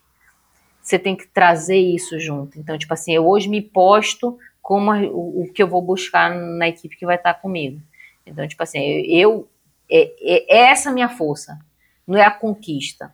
É as pessoas que eu estou levando junto. Então, é onde eu também coloco meu, meu mindset para se fortalecer. Então, tipo assim, pô, eu tô aqui, disse que eu consigo, então eu vou junto. Então, tipo assim, eu não coloco a responsabilidade isso na mão da Dani Genovese, mas eu ouço a voz de quem já foi duas vezes e das duas vezes saiu campeã. Eu não tenho o menor sonho de ser campeã. Eu quero. Eu, qual é o sonho meu? Também não é ir. Eu quero ir para a Race Cross América. Não. Eu posso pegar empréstimo, fazer o que for, a loucura do mundo. Eu quero terminar a Race Across América. Isso é muito, muito resolvido para mim. Se eu vou terminar, eu não sei, porque você, você é uma pessoa que ainda mais do que experiência também você já foi lá, você sabe o que, que é e que não é easy, não é fácil. Eu acompanho o dia a dia que a prova no passado, esse ano, e a ansiedade que gera, porque um, um você pode ter um monte de variável e tem que aquela variável que não é controlada. Exatamente. E ela vai acontecer. E ela acontece nos desafios hoje, quando eu me submeto a pessoa. Pô, Emília, toda hora você ficar fazendo desafio. Gente, nenhum desafio é igual ao outro. A gente fez a Everest aqui que eu estava extremamente preparada. E a bicicleta quebrou. Não está escrito isso no Instagram. Eu passei uma hora e meia sentada, esperando eu subir, aliás, uma hora e meia com a bicicleta quebrada, subir com ela quebrada. Fazendo um barulho horroroso. Mas eu disse assim, gente, tem hora, o mecânico ainda não tinha chegado, eu vou fazer o quê? Vou ficar sentada? Três horas? Não. Fiquei lá com a bicha torcendo, fazendo a roda quase emperrada, e eu, eu, eu mas eu vou andar 100, km, 100 metros. É melhor do que eu ficar sentada e não andar um. Então foi assim que eu fiz, por exemplo. E era um dia de um calor horroroso. Aí quando o mecânico chegou, o que, que eu fiz? Aí agora eu vou aproveitar o quê? Comer, coloquei minha perna para cima, tomei meu, troquei a roupa, não sei o que, não sei o que, e depois continuei. Foi o Everest que eu planejei? Não. Eu fiz com mais tempo. Pô, Emília, por que esse Everest você fez mais tempo que o outro? Porque um não é igual ao outro. Tudo isso é treino, entendeu? Tipo assim, é treino e, e faz parte dele, entendeu? Faz parte do processo da Ultra. A Ultra tem é, é, é, esse, esse know-how, né? Então, tipo assim, é, é, é, envolve muito mais que só o que você planejou, o que você se preparou. Tem toda um, uma esteira ali, entendeu? Que, uhum. que envolve mais do que uma área de conhecimento, envolve várias áreas de conhecimento, envolve principalmente pessoas. É o que, assim, eu fiz o 24 horas e eu vi o quanto isso foi importante quando eu fiz o 24 horas aqui, porque as pessoas é recurso limitado. Eu trabalho com recurso limitado e a minha família. E você vê as pessoas cansadas, as pessoas têm que estar tá cuidando, é limpar, é tirar gesso, lava enquanto eu estou subindo duas, aí desce. Então, tipo assim, envolve mais do que uma área de conhecimento, entendeu? Envolve esse, esse engajamento das pessoas. Não é só a Emília que subiu 30. Emília subiu 30 porque tem um monte de gente atrás. você a força é minha para chegar lá em cima. Mas tem toda essa coisa, é o pessoal que controla o que você comeu, o que você não comeu, o que você bebe. É um trabalho em bebe. equipe que você só que tá ali aparecendo, né? E, e claro, né? se exercitando, sofrendo, mas tem uma entendeu? equipe Não por tem. trás. É, entendeu? Tipo assim, então o da Ultra pensa, pô, Ultra é- só quer pesticida. Não, gente, é um, um catatal de gente no dia, então, caramba. Hoje em dia, por exemplo, você vê quase tudo, sou eu hoje que cuido. Eu não tenho uma equipe assim que eu já esteja treinando para. Então, por exemplo, eu faço um desafio, sou eu que planejo rota, eu que faço, eu já faço meu livro, por exemplo, eu fui Rio São Paulo, tem um, um caderno de navegação. Você vai virar tal lugar, quem fez fui Foi eu. você? Eu digo, Caramba. gente, é, entendeu? Tipo assim, se eu não souber o que as pessoas vão estar fazendo depois, eu, eu, e é, como eu falo, Race Across América, gente, eu não posso estar envolvida com isso. E nem quero, nem se preocupe que eu vou estar estressado, não. Eu só, pelo menos hoje, eu quero. Então, eu traço a minha rota. Eu digo, esse lugar vai ter tal. Eu faço a planilha de alimentação, alinho com o meu nutricionista. Ó, vai ser reposição assim, assim, assado. Vocês controlam assim, assim, assado. Então, tipo assim, hoje, eu, vamos dizer assim, hoje eu sou meio que a chefe da minha equipe da prévia. É, Mas você faz isso por necessidade, por vontade, ou você também tem um quesinho aí de ser muito controlador e você gosta de Não, que saia é tudo do jeito. mesmo. Necessidade. É necessidade. Porque Hoje no Race Across tenho, America, coisa a Dani já deve ter te dito, você vai ter que entregar, né? Porque senão você não consegue. É, É. muita coisa pra você. É. Você já tá lidando com uma coisa muito maior do que é, é possível conceber. Você não pode querer É. ter controle sobre o que tá acontecendo no carro, ou sei lá, né? Você tem que ser servida Não, e- e tratar de pedalar. Não, isso aí seria coisa do, assim, seria o mundo da realização pra mim. você- Eu me preocupo com tudo, eu que não Você vai estar tão minhas- minhas feliz lá que você não vai garrafas, ter que se preocupar com mais nada. Eu que preparo, por exemplo, quando, a- quando a pessoa pega exemplo, daqui Rio para São Paulo, tinha as 36 squeezes prontas. Todas prontas. Eu já mando na caixa, vai com todas as. Cada uma vai com um pozinho de cada uma hora. Aqui, quando é Everest, a pessoa já recebe um negócio com as 24 caixas, ah, garrafinhas com cada uma, já recebe uma planilha. Caramba. Mas eu faço cara. isso por quê? Porque eu não tenho ao longo da. Por exemplo, meu marido vai, minha filha vai lá como staff, mas eles trabalham até sexta-feira, sete horas da noite. é. Começa às 12 horas. Então, tipo, quando eles terminam de, de coisa, eu tenho que, ó, vá dormir, porque meia-noite a gente começa a pedalar. Eu começo a pedalar. Entendeu? Então, tipo assim, eu, eu, eu, eu trabalho com o que eu tenho, entendeu? E aí, Cara, dentro é desse que eu legal, tenho, eu meu. vou. Entendeu? Tipo assim, aí quando eu for fazer o Rio São Paulo, eu já levei pessoas. Mas, por exemplo, as pessoas já não foram. E, e era tudo montado por mim. Eu, meu sonho de consumo, se alguém montar, se montar, então aí que eu vou pedalar até a Suíça.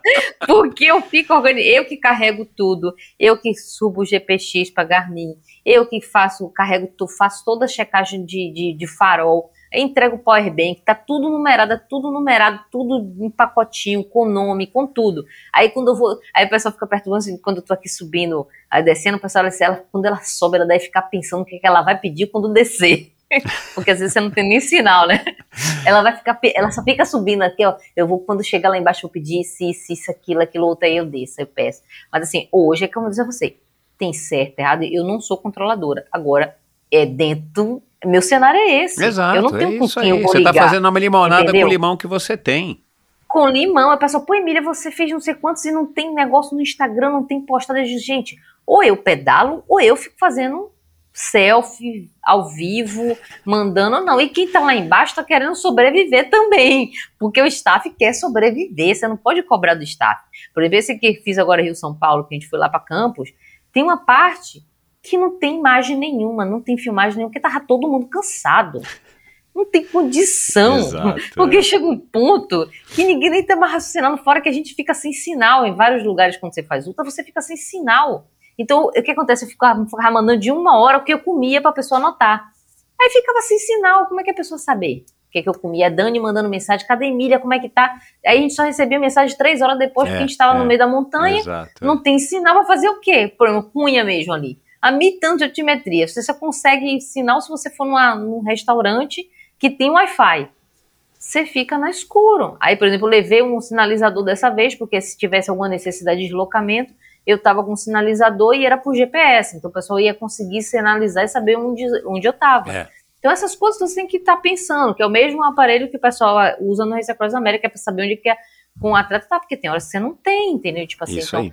a logística toda minha hoje, eu meio que sou chefe de equipe. Então, por exemplo, quando a gente saiu daqui, a gente já sabia, inclusive, onde ia fazer reabastecimento, onde ia fazer, onde eu ia fazer troca de roupa, onde tudo. Porque eu já vou, né? Eu tenho todo o meu caderno de navegação, é, ó, o mapa é esse, é nesse ponto que a gente vai encontrar, então um vai fazer isso, outro vai fazer aquilo. Então hoje eu tenho trabalhado, e é aí que eu digo. Por que você faz isso tudo? Porque eu quero ir para a Receita Cross América. Agora, por que eu quero ir para a Receita Cross América e não descobri essa resposta? Porque aconteceu. é isso assim, aconteceu. Oh, é isso assim. Você, já entendi, orgânico. você não sabe por quê. Agora, o que, que você espera encontrar lá? Porque isso é uma coisa, é uma pergunta talvez difícil de, de, de, de você responder, mas também isso é importante para que você não se frustre de achar que você vai chegar lá e vai encontrar. Encontrar que eu digo não é visualmente necessariamente ou uma estrutura X, mas assim, o que, que você espera encontrar para você mesmo lá? Né? Vamos supor que dê tudo certo, que você largue e que você conclua. Né? Uh, aliás, eu não sei o que, que você já pensou sobre isso, mas há discussões aí entre as pessoas que eu conheço que já fizeram, que estão tentando fazer, termina se for fora do prazo, né? Por exemplo, na última vez que eu tive com o Cláudio lá, que foi em 2000 e... é. 2015, né? É, que foi logo antes da minha filha nascer. Uh, a gente tinha chegado à conclusão de que o Cláudio terminaria, eu e a esposa dele, né? Eu era o chefe da equipe, a esposa dele era a chefe da chefe, né? Dos chefes. Por isso que é legal ter alguém lá da tua família, isso eu recomendo muito, né? Porque, uhum. em última instância, é a pessoa mais próxima a você, né? Por mais que a Dani seja próxima, uhum. né? A tua filha e o Wanderson são as pessoas que são mais próximas a você que existe nesse uhum. mundo. Uh, e nós chegamos à conclusão, como o Cláudio estava quase sendo cortado, de que ele terminaria assim, mesmo que fosse fora do tempo, né? Supondo que você termine dentro ou fora do tempo, de preferência dentro do tempo, mas fora do tempo eu não acho que é nenhum desmérito. Não, o que, que você espera é encontrar lá, né? Assim, tipo, que, que você quer viver lá no Race Across America para te fa para fazer ter valido a pena tudo isso que você está aqui há duas horas falando e não é tudo, né? O que você está vivendo nos últimos anos? Eu acredito numa coisa que é o que me move todos os dias. Eu acredito no processo. E você curtir cada etapa dele é o mais importante. Então, tipo assim, é, tipo assim, quando eu falo assim, eu fiz meus 24 horas, eu não coloco naquele dia dos 24 horas o peso que ele teria que ter. Eu, eu, eu coloco essa preparação. Então, eu vivo todos os dias a felicidade de completar cada etapa. Então, tipo assim, nem na Race Across América é, eu consigo colocar esse peso. O único peso que eu acho que é legal ter todo mundo que já sabe conhece ela hoje, que conhece a história da Dani, que conhece a minha. É o que a gente vai levando. É esse arrasto que eu venho trazendo de 2019 para cá. De uma coisa que ninguém nem sabia que existia Everest, que, não, que poucas pessoas faziam Rio São Paulo, e que as pessoas não conheciam esse mundo e que não conheciam a Ultra, e que a gente vai levando. Você tá entendendo? Assim, eu não crio no, esse evento dos 10 dias o que me fortalece hoje. Entendeu? Tipo assim, eu não jogo nesses 10 dias a minha energia. Eu jogo no processo. Uhum. Então, tipo assim, é quando eu faço um, um, um simulado para o meu Everest, eu curto o meu simulado. Ah, daqui pro dia do Everest, o que é que eu tenho mais? Eu tenho esse, esse, esse. Eu curto o dia do descanso como eu vejo meu corpo ficar desinchado, que a gente desincha, beleza, aí você se sente pô, em paz, aquele. Hum. Aí eu vou criando isso. Então eu não tenho, vou ser muito sincera, me fortalece todos os dias que eu vou, desde 2020, de janeiro de 2020. Que eu lembro que eu tava na, na estrada de uma das, nos pedestres que eu Aí, em 2021, eu tava na estrada de Magé, um sol horroroso, uma hora da tarde o que me fortaleceu, eu querer porque esse Cross América, assim, eu ainda, quando eu falo aquele dos Emílias, é isso, ainda não tenho essa coisa. E não, e não eu acho que se não acaba, não desmerece o processo. É tipo assim, eu entendo que vai ser um cume, mas ele, ele eu também não vejo como uma única coisa que passou, cheguei no Reis da Cross América, levantei a bandeira, uhul, e acabou minha inspiração, entendeu? Eu quero fazer muitos mais, muitos mais ultras, muito mais outras coisas. Então, tipo assim, eu não, não, não coloco esse put, eu curto muito essa construção. Uhum. Então, tipo assim, eu, eu não vejo como um ponto final. É, o que eu espero é terminar. Eu tenho essa visão, como você falou. Se for cortado, eu vou fazer, vou fazer. Vou terminar pelo, pela minha projeção, né? O que é possível ser feito. Então, tipo assim, eu não tenho essa cobrança, eu tenho uma, um, um perfil diferente, eu não sou extremamente competitiva, isso aí é diferente de muitos que eu, da, da turma que eu conheço, eu não tenho esse grau de competitividade, ah, não, eu quero chegar primeiro. Eu não tenho esse, esse perfil. É, a competitividade geralmente é eu, comigo mesmo, né? É uma, não é egoísmo, mas é a maneira como eu sempre fui, desde de muito nova. Mas eu não, não tenho eu não tenho essa esse eu quero fazer por isso. Entendi. Eu quero que essa busca leve muita coisa junto. Por me exemplo, parece, me parece uma maneira bem mais sábia família. de encarar, né? É, por exemplo, a, o relacionamento que eu e a Dani temos hoje, ela para mim é uma irmã, e aí é isso que está sendo controlado, o relacionamento que eu tenho com o relacionamento em casa, quando a gente fica conversando sobre Across América, a quantidade de coisas que a gente fala de aborda de gente, e quanto estreitou minha filha, minha filha não sabia nem o que, que eu ia fazer na rua pedalando. Ela hoje cuida de mim, ela lava minha roupa, minha meia, enquanto eu tô subindo e descendo o Everest, entendeu? Tipo assim, ela conseguiu ver uma outra mãe, uma outra pessoa, não só mãe, mas um ser humano.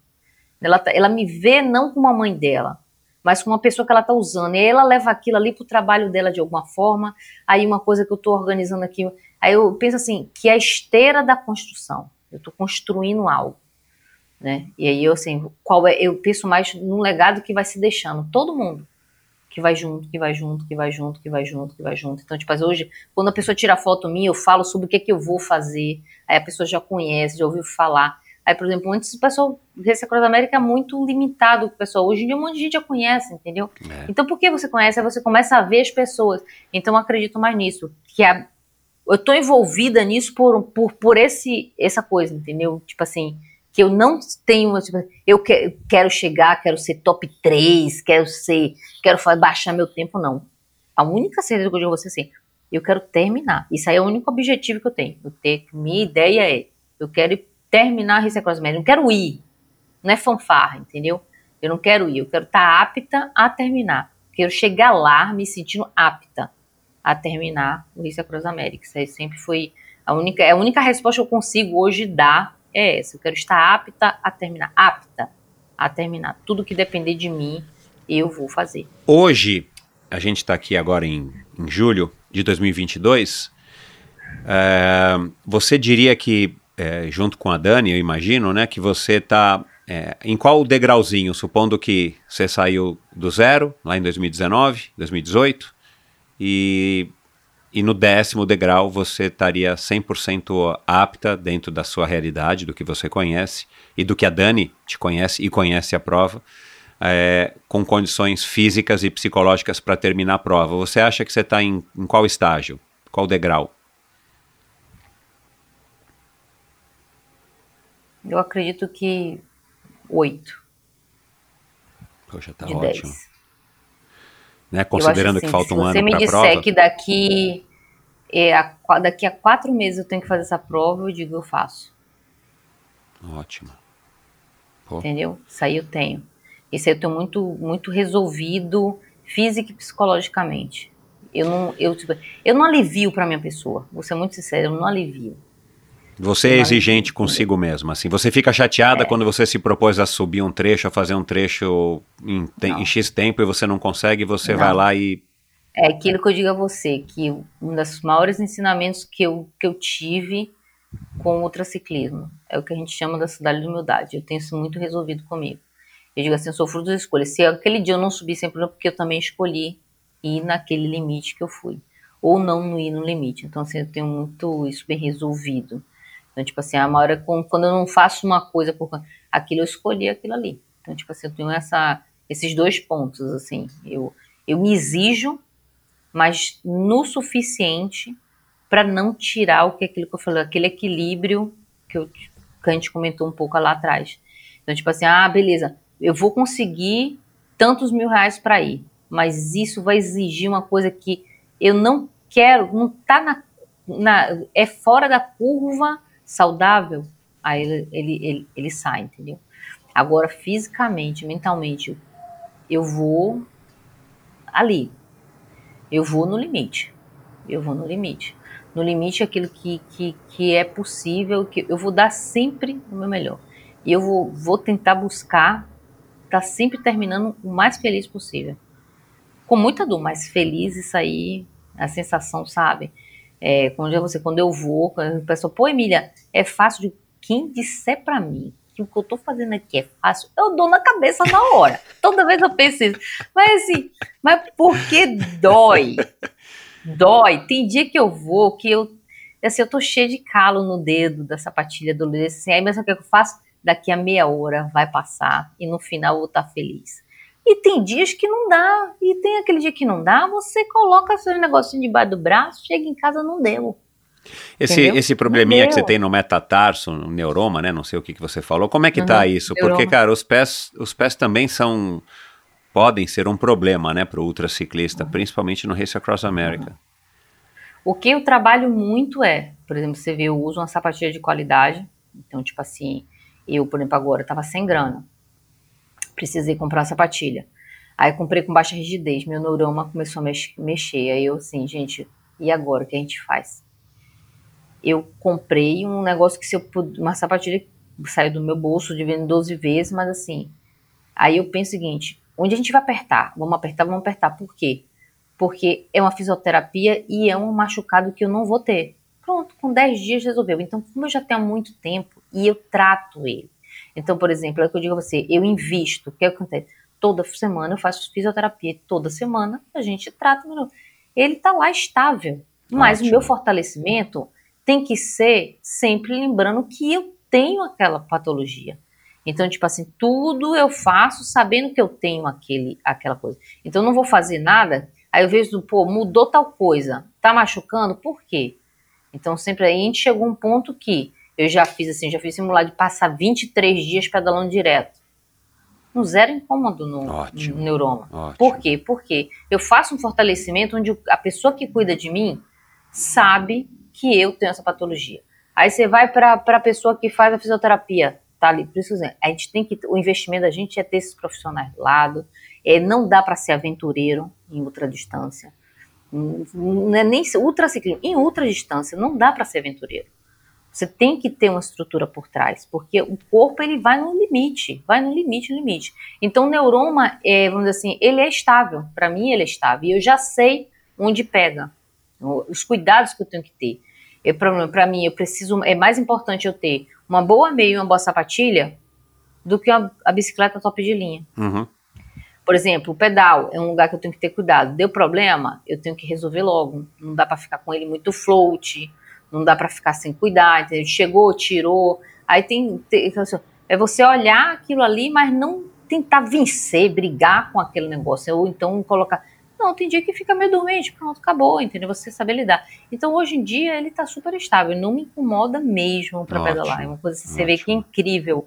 Assim, tipo assim, eu sinto muitas dores para correr com ele e é zero para pedalar. Zero, entendeu? Encontrei já o 7, que funciona super bem, entendeu? Legal. é, para terminar, o que, que você diria para para Emília de 2013, se você encontrasse ela na esquina e na padaria? Olhe para frente. E olhe para cima. Só isso. Olha para frente. É essa, era isso que ela tinha que ter descoberto já as duas coisas em 2013. É olhar para frente. E é o que eu faço todos os dias. É, bom, praticalidades aqui antes da gente encerrar. Como é que a gente faz para te ajudar? Aí. É que eu falo às vezes até para alguns amigos, gente, tem tanta coisa simples e barata, né? Você tá do lado, você apoiar. É uma simples curtida que o mercado demanda, né? Que eu digo a todo mundo para esse. Então vamos seguir a Emília no, no, Instagram, passa a sua rede é seguir, social. Curtir, quem souber de alguma iniciativa esportiva, avisa, né? Porque, como eu disse a você, eu sou muito sincera, sou muito clara. É, um monte de gente ah, hoje em dia conhece, sabe dos feitos, mas eu hoje não tenho apoio algum. Eu, eu tem dias que eu vou pedalar com água, água, entendeu? Não tem nada na minha água. É, vou pedalar, vou fazer provas e desafios sem um gel de cafeína, já tomei gel vencido. Então, tipo assim, hoje eu invisto no que eu, acresci, no que eu consigo suportar, entendeu? Tipo assim, eu sou, gente, eu não sou uma atleta que passo necessidade, eu tenho uma estrutura familiar adequada, me alimento super bem, mas assim, eu coloco a energia nisso, que é o que eu sei. Eu pago, tenho uma alimentação boa, faço meu fortalecimento, tenho uma treinadora, tenho minha manutenção da minha bicicleta. Hoje em dia, o quê? Minha prioridade é o quê? Manutenção. A bicicleta tem que estar tá funcionando. Ela não tem que estar tá no, no, topo de linha. Então, tipo assim, hoje para a Pós-América, realmente eu preciso de patrocínio, de apoio, seja equipamento, é, alimentação, suplementação, é, bancar os, o projeto em si. Tanto que é, o que eu percebo assim, a maioria dos projetos que eu vi de Race Across América, as pessoas fazem assim, ah, a preparação e a ida. Até nisso eu estou sendo enxuta. O que, que eu fiz? Como é que o meu projeto é para eu ir aqueles dias da ida? O que, que eu preciso para estar lá? Que é pagar a passagem isso, isso. Então o meu projeto hoje assim, gente, é isso que eu quero. O restante eu vou dar um jeito. Eu vou me preparar do jeito que for possível. Então tipo assim, então todo apoio quem souber quiser acredita no sonho. Dá para fazer né? um PIX? Você vai fazer uma campanha dessas de financiamento coletivo? Né, como é que é, você está esperando eu, eu conseguir? Você tem gente indo atrás, pelo menos alguns amigos, né? Você é amigo de tanta gente aí, tem a Dani, tem a Rio Cycling e tal, que estão te ajudando aí atrás de eventuais patrocinadores, as marcas de é. bicicleta, as marcas de, nutri de produtos de nutrição. Oh, eu fiz a apresentação, eu mesmo também, assim, como eu falei você das coisas todas que eu faço, então hoje a apresentação, eu tenho uma apresentação, mas tem a limitação dentro do que eu, Maria Emília, consegue fazer. É. Eu não sou uma profissional de marketing, nem de, de captação de recursos. Então, o que, que eu estou fazendo? Buscando o máximo possível de pessoas que eu conheço e entrego a gente. E sou muito clara com todo mundo. Essa é a minha realidade. Não acho que a ciclista aparecendo com a uniformezinha bonitinha, a bicicleta pintada, que tá o Uhu Nova Iguaçu. Digo muito para todo mundo como é a minha realidade e apresento o projeto. O que, que eu fiz? Eu, eu concentrei as minhas energias em preparar o projeto e estou disparando. Priscila, o que, que eu estou fazendo mais? Pegando os amigos, aqueles que eu sinto que me veem, as pessoas que me veem. Não quero ser vista. Quem me vê? Quem já me ajudou quando eu disse, gente, eu estou precisando comprar um STI, como aconteceu. Eu fazer 24 horas, meu STI quebrou, uma semana antes o pedal quebrou. Eu fiz um rifa, saí correndo atrás. Então, essas pessoas que eu vejo, que me veem, são as pessoas que eu estou pegando e encaminhando a apresentação, gente. Busca aí quem você conhece. Porque eu não conheço, eu sou muito sincero, eu não conheço marcas, eu não conheço quem é o representante, quem é o departamento. Eu sou uma pessoa que eu tenho essa limitação. Eu tenho essa limitação, não tenho um, um tipo assim, ligar para meu pai e minha mãe, oh, você conhece alguém? Não. não minha, mãe não minha mãe não fala.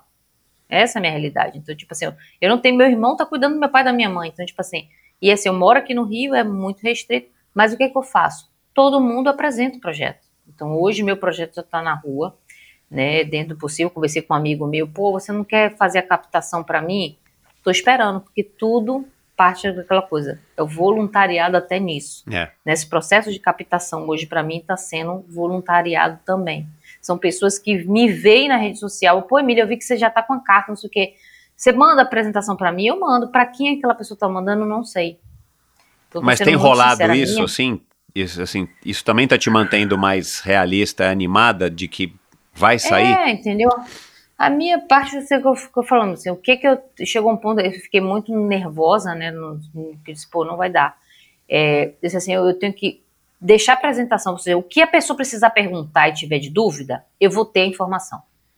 Foi isso que a decisão que eu tomei. Então, tipo assim, hoje eu já sei, eu vou para o Mundial, quanto é que você vai gastar para o Mundial? X, tá aqui. Por que eu vou fazer Mundial? Por causa disso, de, o que é o Mundial? Isso, isso eu sei. Tá. Esse acrossamento precisa quanto? Tem isso. Mas eu não tenho, ah, não, porque eu vou colocar aqui no squeeze isso, eu vou colocar isso na Jesse. Não, eu não tá. tenho isso. Eu estou aberta a. A pessoa chega assim, pô, Emília, eu quero que seja mais ou menos. Aí eu vou negociar. E também não adianta pegar e mandar duas coisas aqui, porque o projeto não se paga nem a minha rotina. É. Então, estou sendo muito conversa com, com as pessoas, assim, muito sincera. Estou aberta, né? Já mandei um no final, no início do ano, eu mandei para algumas coisas assim que eu consegui contato. Tipo assim, uma pessoa que já é patrocinada por fulano. Aí eu, pô, me passa o contato, passei, não foi adiante. Ah, não, porque a gente já fechou o rol de embaixadores, É, a gente é. fechou isso, fechou aquilo. E aí a gente segue. Mas isso, o que eu tenho que ter, o que eu fiz já muito claro para mim é o seguinte: isso não pode ser um limitador na minha preparação. Nem na minha preparação, nem na minha concentração para isso. Então, assim, eu faço, vou fazendo. Vou fazendo. E meu objetivo é ir para esse crossover, vai ser 2023, será perfeito. Eu já tinha vaga para ir agora 2022. Mas eu tinha consciência clara que não era Uhum. só o físico que eu pre- pre- pre- pre- precisava. Exato. Eu precisava de um aporte. Então, assim, eu disse assim, meu plano foi, eu quero estar com um proje projeto que eu digo, que eu falo é, eu saber o que, que eu quero pelo menos um ano antes, que é agora, entendeu? Ou seja, um ano antes da Receita Cross América 2023, eu já sei como é que eu, mínimo que eu preciso para chegar lá. Então, esse mínimo eu já tenho hoje, estou disparando. É como se assim, disparando hoje para amigos que conhece alguém da área de marketing disso, daquilo, daquilo outro. Então, tipo assim, esse é o meu projeto, está nesse nível hoje. Por exemplo, eu não tenho um chefe de equipe ainda, né? Hoje só tenho as únicas certezas são um amigo, meu marido, minha filha e a Dani Genovese. Uhum. Essa é a minha equipe, por enquanto. Uhum. Então, por exemplo, eu não tenho, eu não tenho chefe de equipe, eu não seja. Isso tudo eu tenho que buscar, né? Mas não adianta eu pegar, acionar um monte de gente É, e não é, ter ainda é, o projeto. é, tem que entendeu? organizar um Então, tipo pouquinho assim, aí esse fluxo, né? Você É, está então disposta a, a abrir mão de 2023 caso você não consiga, consiga viabilizar para ir em 2024? Ou você vai, como você disse aí, né, eventualmente até levantar não- o resto dos fundos em empréstimo de qualquer outra maneira? Não, isso aí eu tenho muito claro. Por exemplo, é diferente do Mundial. O Mundial eu tomei a decisão seguinte: se não der, eu vou viabilizar. Eu só vou para esse Cross América se eu tiver com apoio. Ah, tá. Isso aí pra mim é Tá fato. Eu não tenho. Não é tipo assim, ah, eu consegui 50 e faltou 10. Eu não tenho 10 para colocar. Tá, tá. Então, sendo muito claro para todo E mundo. você não vai Então, tipo fazer assim, uma tenho campanha de financiamento mental. coletivo? Aí eu tô vendo isso. Porque que acontece? Eu, por exemplo, agora fiz, precisava comprar a segunda bicicleta porque minha bicicleta já tá muito detonada. Eu comprei uma de alumínio para poder colocar no rolo de nove velocidades. Por exemplo, eu tive que bancar mais da metade do valor dela, porque eu não consegui, através da rifa que eu fiz, o valor aporte financeiro completo.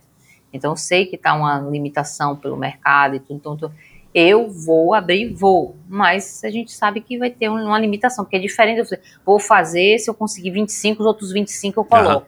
É, Eu não vou ter os 25 Tá. para colocar. Entendeu? Então, tipo assim, é diferente. Eu consegui já, por exemplo, apoio de, tipo, 75% do valor. Aí a gente tá lá em março. Aí eu. Aí sim, pode, galera, vamos fazer de março para junho, vamos buscar esses outros 25? Então, acho que esse é o momento que a gente pega e envolve as Tá, pessoas. assim, entendi. pelo pouco que eu tenho visto, não adianta pegar agora e criar uma, pô, gente, eu quero ir pro Race Across América. Você sabe que não é barato. É caro pra caramba. Aí eu vou fazer uma rifa agora já. Vou fazer uma- um apanhado. Sim, um ano antes, entendeu? Pra quê? Qual o Tá valor, qual certo. a quantidade? Então, eu acho assim, eu tenho uma consciência de, de entender a esteira.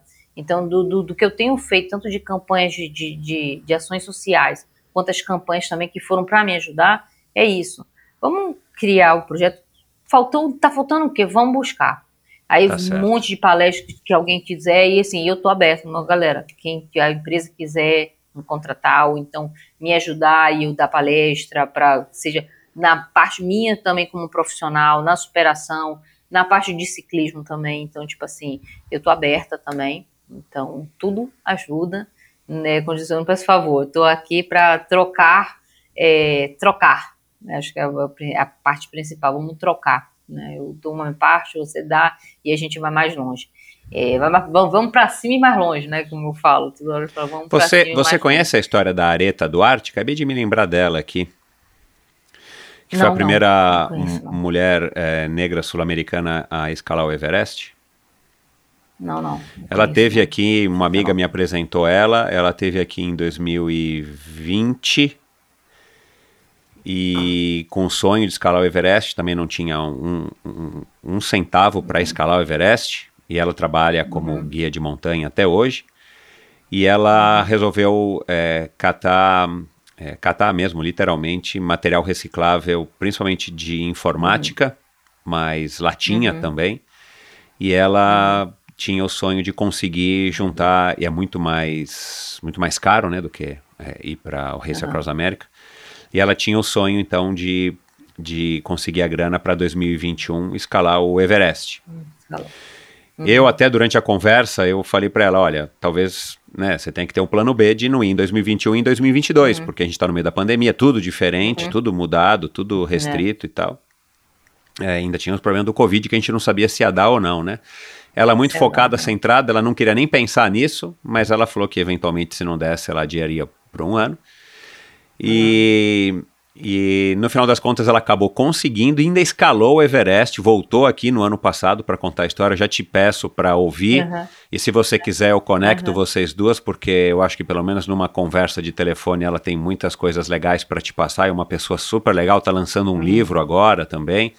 E aí, depois que ela voltou do Everest, ela virou uma celebridade. É, e, e aí ela disparou em número de seguidores, em apoiadores e tudo mais. E a mensagem dela é, é bem legal, porque é, é mais ou menos similar aí no que você diz respeito. Para ela, o, o Everest não era o fim, mas era mais um meio para ela conseguir o que ela quer, que ela quer conscientizar as, a- a- as crianças da prática esportiva, e ela tem aí uns objetivos que agora me, fo me foge aqui a cabeça, mas é, é, e ela que saiu de uma comunidade, mora ainda numa comunidade lá em Campinas, no interior de São Paulo, e partiu do zero, sem dinheiro nenhum para escalar, e ela conseguiu escalar o Everest, e ela conseguiu esse, essa, essa reta final também faltando um mês ou dois meses para ela voar né, para o Nepal. E então, assim, eu, eu, eu tô te dando esse exemplo aqui porque é, a, o, teu, o teu objetivo me parece um pouco menos complicado do que o dela, já, já que o volume financeiro é menor. Mas eu vou te dar um exemplo aqui que talvez te anime. Ela teve aqui num ano antes e num ano depois ela voltou para contar como é que tinha sido isso. Inclusive eu esperei ela chegar, ela chegou né, em maio, junho, e eu, só gravei com ela em outubro de 2021, porque ela foi tão assediada, mas tão assediada, que aí eu falei, cara, deixa, deixa a ficha cair, deixa ela passar por esse momento que ela tá sendo uma celebridade, para depois ela poder contar também sobre essa experiência, não somente sobre o cume do Everest. Então fica o convite para você ouvir, para quem estiver do outro lado ouvir. E fica também ela como um exemplo para você de que ela conseguiu um sonho é, dela e, e segue aí hoje. E então é, eu acredito que você tem todo o potencial para conseguir, principalmente depois de ter te conhecido aí ao longo dessas duas horas e quase duas horas e meia de conversa. É, eu tinha uma outra impressão, por isso que eu estava curioso para gravar com você. E você me surpreendeu positivamente. Eu acho que você está no caminho certo. Eu acho que o seu, o seu, é, a sua motivação é super nobre, super justa. E eu acho que você tem um case aí que não é só se tornar uma ultra ciclista e ganhar uma medalha de finisher no Race Across America ou o título de é, segunda mulher no mundo com o maior número de Everestes. Eu acho que a, a, a mensagem que você passa é uma mensagem de transformação pessoal, de superação pessoal que pode ecoar muito seja numa, numa empresa, seja numa escola, seja numa que seja numa loja de bicicleta, né? O, alguém aí estiver ouvindo no Brasil inteiro ou fora do Brasil e achar que, que você pode dar uma palestra virtual, né? Fazer um, um conference call aí com é, clientes, amigos, pessoas. Eu acho que você tem uma mensagem muito legal para passar. Então te desejo aí a, a toda a sorte do mundo, que você siga firme e forte nesse teu propósito, que você consiga conquistar esse teu objetivo próximo, que é o Race Across America, e tantos outros que você vai criar aí na sua cabeça, e que você leve essa sua mensagem para cada vez mais pessoas, porque o que a gente precisa no mundo, mas no Brasil principalmente, é, é, são exemplos de pessoas é, como você que conseguiram virar a mesa e, e sair de um sedentarismo, de uma situação aí quase que é, é, de, mor de, de, de, de, morbidez, sei lá, né? Você estava aí já eventualmente correndo risco de vida e você hoje está passando essa mensagem com essa energia, não somente para sua família, nem somente para mim, para as pessoas que você convive no dia a dia, mas para tantas outras pessoas que vão poder ouvir essa história e todas as outras lives e tudo mais que você fez. Então, boa sorte, pode, pode contar aqui com o apoio do Endorfina, dos ouvintes do Endorfina, para te apoiar. Eu, eu quero pedir aqui para você falar sua rede social novamente, o Instagram, para que todo mundo vá lá e siga e curta, para que você se torne aí uma micro influenciadora dentro do nosso universo e que aí sim as empresas se interessem, as pessoas que são donas de lojas, de empresas de nutrição ou mesmo é, empresas que não têm a ver com o ramo esportivo, é, mas que procurem uma embaixadora como você, né? Que ainda você tem outro. A gente não falou disso, né? Mas a gente sabe que, infelizmente, no século XXI, ainda para as mulheres é mais difícil né? É, eu não gosto de dizer isso, mas é verdade, a gente tem que ser realista. É verdade. Né? Então, assim, ainda tem essa mensagem que você é uma mulher que pode inspirar tantas outras mulheres. Privilegiadas são as mulheres que você cruza no seu dia a dia. Privilegiada é a Sabrina, né? Que é a sua a mulher da sua vida, a sua filha, que já é uma mulher, que podem ter um exemplo desse dentro de casa. Então, é, siga firme no teu caminho. Qual que é o teu Instagram? É só Emília Bulgarim mesmo? Emília Bulgarim. Isso, isso B-U-G-A-R-I-N, né? Emília B-U-G-A-R-I-N. É, sigam aqui a Emília e vamos torcer, acompanhar e apoiar a Emília. Vamos lá fazer uma indicação que seja ou ajudar ela a fazer um projeto. Se tem alguém aí é, que entenda de projetos, que ajude ela a construir um projeto mais bonito ou mais moderno, enfim, entre em contato com a Emília. A melhor maneira de entrar em contato contigo, como é que é, Emília? É, pelo Instagram, Instagram. mesmo. Né? Entra conta isso, Instagram. que aí de lá eu mesmo direciono, aí Ótimo. passo zap, e-mail. Ótimo. E a gente Legal. troca ideia. Ai, que bom. Assim. E depois tem uma coisa que a gente não falou aqui, né? Eu que estou há 28 anos nessa história de, de Race Across America, é, eu estava fazendo as contas ontem, esse ano a Vivi Faveri participou numa equipe, num octeto americano, né? Mas a gente teve a Dani Genovese, que fez duas vezes, duas vezes solo, a única mulher brasileira a fazer solo. Né? A gente teve até agora três homens que fizeram solo, né? O Mexerica, o Clarindo e o Paterlini, que foi quem começou essa história. Uh, mas a gente teve a, as três meninas que fizeram ano passado a Celebration, né? Junto com a com a, Isso, com a, com a Dani. Dani. Mais a e são quatro, mais a, a Faveri que fez um octeto. Então a gente só teve essas mulheres até hoje participando do Race Across America, é muito pouco né? Sendo que são 28 anos de história dos brasileiros no Race Across America e tantas equipes masculinas foram, né? É, e alguns ciclistas solo. Então a gente precisa ter mais mulheres participando do Race Across America, já que o ciclismo cresceu tanto aqui no Brasil e já que as mulheres né, é, conquistaram um espaço é, que eu acho que já é bem relevante dentro do ciclismo nacional, é, amador, né, sem falar no profissional. Então você ainda vai ter essa outra história, né, de ser a segunda mulher brasileira a fazer o Race Across America, e tomara que você consiga concluir, e a quarta, quinta, a sexta mulher ainda no Brasil, depois de 28 anos, ainda a sexta mulher a estar tá participando do Race Across America. Então, acho que você também tem outros atributos aí que você pode até colocar no seu projeto. Uhum. Fica aqui a minha sugestão. É, e aí uhum. cabe a nós aqui também fazer a nossa parte de estar tá divulgando a sua história, ajudando de alguma maneira, contribuindo de alguma maneira para o seu projeto. Muito obrigado, parabéns pela sua história, pela sua transformação e que você tenha muito sucesso nas suas conquistas a, até o Race Across America e depois do Race Across America. Obrigada, obrigada de coração mesmo pela oportunidade e parabéns também pela sua história aí, que é, que é linda e do pioneiro de tantas coisas, né? Tava lá, lá já do início, isso também encanta, né? Cada um traz um pouquinho. Obrigada realmente pela oportunidade, faz muita diferença para mim. Muito. Que bom. Obrigado, Emília. Obrigado por ter participado e bastante saúde para você. para todos de nós. Legal. Obrigada. Uau, é isso. Espero que você tenha curtido essa conversa tanto quanto eu. Para vocês ter, para vocês terem uma ideia, e, né, para vocês aqui agora eu acabei de conversar com ela e estou aqui falando, mas eu desligo o, o, o, gravador, aí eu agradeço, me despeço, né, do convidado e e aí eu venho aqui para falar, né, de, dessas, desse esse é, esse finalzinho aqui, né, do, do episódio, fazer o encerramento do episódio, perdão. Cara, faz uma hora que eu acabei de gravar com a Emília e nós ficamos uma hora conversando aí especificamente sobre a participação dela no Race Across America e, e, a gente trocando ideias, né? É um assunto que eu adoro, você, você que conhece o Endorfina já sabe. Mas fiquei uma hora com ela agora, então, na verdade, a gente até poderia ter mantido o gravador. Uh, enfim, de tanto que eu gostei da, né, do mindset dela, gostei da pessoa, acho que ela tem grandes atributos aí. Então, enfim, só queria é, falar isso para vocês porque eu tô é, é, empolgado aqui com, a, com o projeto dela, como eu fiquei com o projeto da, da Areta. E a rede social dela, pessoal, Emília Bulgarin, B-U-G-A-R-I-N. Sigam ela, é, apoiem ela, que seja com um like, que seja com uma ideia, que seja com é, uma indicação aí de, de potencial patrocinador, se você é, acha que pode contribuir. É, vamos lá ajudar, porque a gente está ajudando uma mulher, a gente está ajudando uma mãe, a gente está ajudando uma pessoa, uma atleta, a gente está ajudando uma pessoa que tem aí uma, uma mensagem super legal para passar e vocês não sabem. Quer dizer, talvez agora vocês já saibam, né? Porque vocês estão me seguindo no Instagram. Se não seguem, sigam. Ela me contou agora que ela lembrou que ela nasceu com as pernas quebradas. É. A mãe dela sofreu um acidente de carro, graças a Deus não aconteceu nada, mas ela quebrou as pernas é, nesse acidente. Então ela nasceu com as pernas quebradas e todo mundo achando que ela ia ficar com as pernas tortas para sempre no final da, da, das contas agora, né?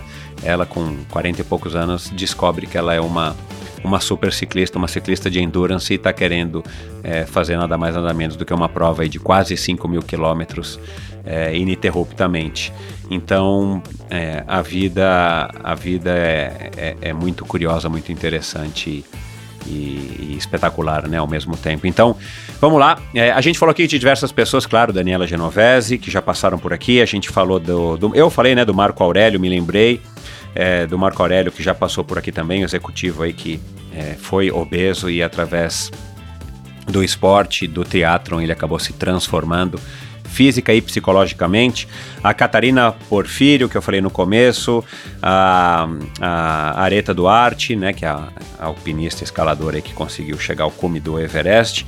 A, a Emília lembrou da Rosicler, a Iron Man, que já passou por aqui, a Rosicler Costa. Ela falou também do Hugo Prado, que, que treinou a Genovese, já passou por aqui. Acho que a gente não acabou não mencionando, né? Ou mencionamos o Fernando Zogaib, já passou por aqui, que ganhou o Biking Man e é um ciclista também de ultra, ultras distâncias. Enfim, você encontra esses e todos os episódios do Endorfina, como você já está cansado de saber, no endorfinabr.com, que é o meu site, em todos os agregadores de podcast ou nos melhores agregadores de podcast do mercado. É, que são basicamente todos. Você encontra o Endorfina nesse mesmo agregador aqui. Se você é, quer ouvir um episódio com alguém, como muitos dos convidados, muitos dos ouvintes me sugerem, é, a primeira coisa que eu recomendo para vocês, porque vocês também me ajudam, vão lá no endorfinabr.com, é, tem lá é, episódios, clica lá no meu site, vai baixar ali uma, um, um, um, menuzinho lá, um scroll down, não sei como é que chama, e tem lá uh, uh, as principais modalidades e tem outros. Você pode ir por modalidade ou simplesmente dê uma busca no meu site, coloque o nome do, da pessoa que você quer ouvir. Hoje, né, cinco anos e pouco, dois meses depois, muitos convidados eu já recebi, muitos até duas vezes. E, e se você não achou, pronto, escreva para mim, mande um direct Endorfina BR no Instagram. É a maneira mais prática, mais direta de você estar tá entrando em contato comigo. Uh, lá no meu site você encontra um link para o meu perfil no Instagram, para o meu canal no YouTube, onde você vai poder também assistir, se você prefere, a essa conversa. Lá também você vai conseguir informações de como levar o endorfina para sua loja, para sua escola, para sua universidade, para sua empresa. Um projeto que eu lancei agora no meio do ano em comemoração ao quinto aniversário do Endorfina. É, se você quiser, por exemplo, levar Emília para sua loja, para sua empresa, para o seu negócio, para os seus funcionários, para sua equipe uh, e quiser que eu seja uma espécie de mediador, é, vá lá, entre em contato comigo e aí eu vou lá, eu converso com a Emília, a gente vai e leva um, um episódio, vai, episódio entre aspas, ao vivo do Endorfina para você transmitir a mensagem que você quer que você acha valiosa, que você acha importante para inspirar os seus clientes, os seus alunos, os seus é, colaboradores. Então, e lá também no meu site, como você já está cansado de saber, você pode apoiar financeiramente o Endorfina, né? Eu estou pedindo aqui que vocês ajudem a, a Emília, é, mas não posso deixar de lembrar que o seu apoio também a partir de 20 reais por mês não é nada, né? É, você vai, não é nada para a maior parte das pessoas, é, e para mim vai significar muita coisa. Se metade dos meus ouvintes me apoiasse com 20 reais por mês, eu estaria aí com endorfina já num outro nível é, não só de qualidade técnica, mas também de dedicação, de empenho e provavelmente muito mais episódios por semana para você, com muito mais, muito mais convidados. E então pense nisso se você acha que o Endorfina está levando para você aqui algo de construtivo, algo de, de transformador, algo que agregue na sua vida, é, considere patrocinar é, voluntariamente e, e é, coletivamente esse projeto e a partir já de 20 reais por mês você vai estar fazendo uma grande diferença. É isso, pessoal. Obrigado pela sua audiência. Eu conto com você aqui no próximo episódio que com certeza também vai surpreender vocês. É um episódio que é, eu vou gravar, na verdade, amanhã. Você é, só vai ouvir ele né, depois de uma semana, mas é um episódio que eu vou gravar amanhã e já estou com uma expectativa aqui muito grande, porque também é um convidado que é, é, promete, tá bom? Obrigado e até o próximo episódio. Valeu! Esse episódio foi um oferecimento da Sigma. A Sigma Sport representa a tecnologia alemã em seu mais alto nível, combinando design inovador com engenharia de precisão. Todos os produtos são testados em laboratórios internos para suportar as condições mais adversas, garantindo um excelente padrão de qualidade em toda a linha de produtos. A Sigma trabalha com iluminação, ferramentas de bolso, ciclocomputadores com e sem GPS e também com relógios com monitor cardíaco com e sem GPS. E eu quero falar aqui do ROX 11.1 EVO Evo de Evolution, que é um novo modelo de GPS da Sigma e que eu estou usando aí já faz um pouquinho mais de seis meses. É um GPS com a melhor relação custo-benefício do mercado hoje. Um produto com alta qualidade e confiabilidade que se destaca pela configuração descomplicada, rápida e simples através do app Sigma Ride. E isso eu tenho que pontuar aqui para vocês. É o primeiro GPS que eu uso. Eu sou um cara old school, né? Como disse aqui o meu convidado da semana passada, o Cícero. Eu sou um convidado aí das antigas. É, convidado. Eu sou um, um ciclista aí das antigas. É a primeira vez que eu me que eu me, me disponho a usar um GPS e eu não tenho já tanta facilidade ou ainda não tenho a facilidade necessária para manusear todos esses aparelhos, é, esses gadgets mais modernos. E eu vou te falar que através do Sigma Ride um aplicativo super fácil de utilizar e ele se conecta super legal com, com o Rocks. É, ficou muito fácil, até para mim, estar tá utilizando. Além do display colorido e personalizável em até oito cores, ele possui opções para navegação com mapas que podem ser baixados diretamente no aparelho em arquivos GPX, treinamentos estruturados que também podem ser baixados no formato FIT, possui conexão com sensores externos com conexão Bluetooth e ANT+, como cadência, frequência cardíaca, potência, DI2 e até para bikes elétricas. Quer mais? Ele ainda pesa incríveis 56 gramas. Cara, é muito leve. Pode ser adquirido junto com um suporte chamado de Short Butler, a cinta cardíaca Sigma R1 Duo Comfortex+, que é a que eu uso, além dos sensores de cadência e velocidade Sigma Duo com transmissão por Bluetooth e ANT+. Resumo: o ROX 11.1 Evo da Sigma é compatível com todos os tipos de sensores e se destaca pela facilidade de conexão e visor colorido. A Sigma no Brasil é representada pela Ultracicle, parceiros aí de longa data do Endorfina e também representantes da Supacas no Brasil. Visite ultracicle.com.br para conhecer toda a linha de produtos da Sigma disponíveis aqui no mercado brasileiro e siga Ultracicle no Instagram para ficar por dentro também de todas as novidades. Obrigado por ouvir esse episódio do Endorfina. Acesse o endorfinabr.com, vá no post do episódio de hoje para conhecer um pouco mais sobre o meu convidado e alguns assuntos abordados em nossa conversa. Lá você ainda encontra todos os episódios do Endorfina. Siga o Endorfina BR no Instagram e confira imagens inéditas e inusitadas dos meus convidados. Participe enviando comentários e sugestões. Se você curtiu, colabore assinando Endorfina no seu agregador de podcasts preferido e compartilhando com seus amigos.